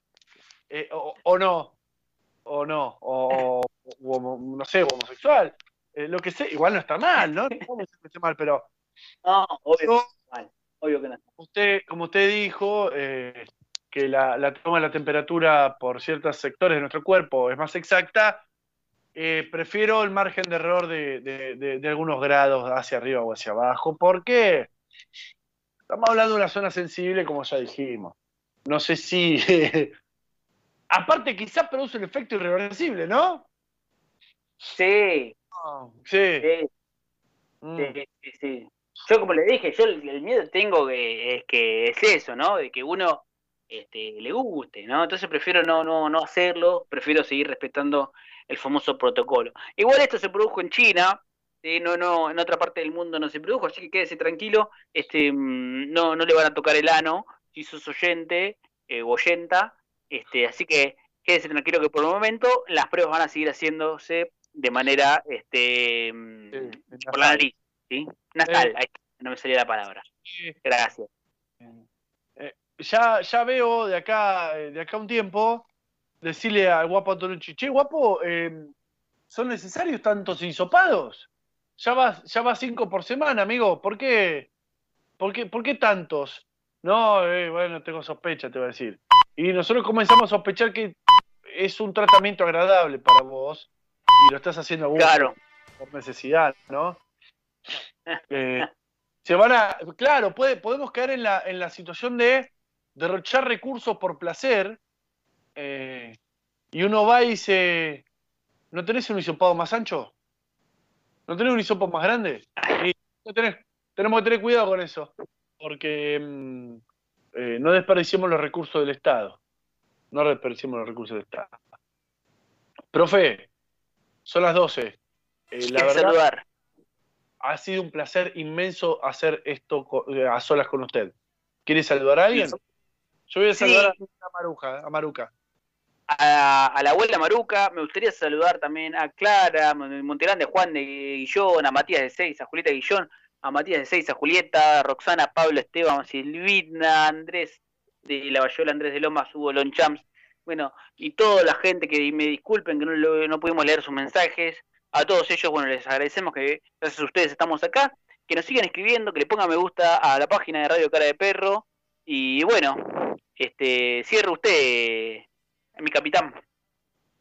Yo solamente voy a decir que estoy agradecido de que usted esté en el equipo y que el programa prácticamente por usted, Mariano y Guido. Em, voy a saludar a todos los oyentes que les propongo que continuemos con un buen debate en las redes de la, de la, de la radio, que sigan las páginas de la radio, de Instagram y, y del Facebook. Del Facebook, hoy el profesor me pasó la contraseña, les aviso que hoy quizá empiece a interactuar un poco porque no la sabía, la había perdido. Y les voy a proponer a todos que escuchen a Luis Alberto Spinetta, el disco Kamikaze. Si alguien escucha a Spinetta no puede ser una mala persona, es un filtro que funciona siempre. Nico, te mando un gran abrazo, amigo, y, qué bueno que estés eh, haciendo el programa con nosotros. Y me despido saludando, y te pido permiso, Nico, a vos y a ya sabemos quién. Voy a saludar a la abuela Maruca y espero que sepa cocinar porque algún día le caemos todo a comer. Dale, gracias por tanto.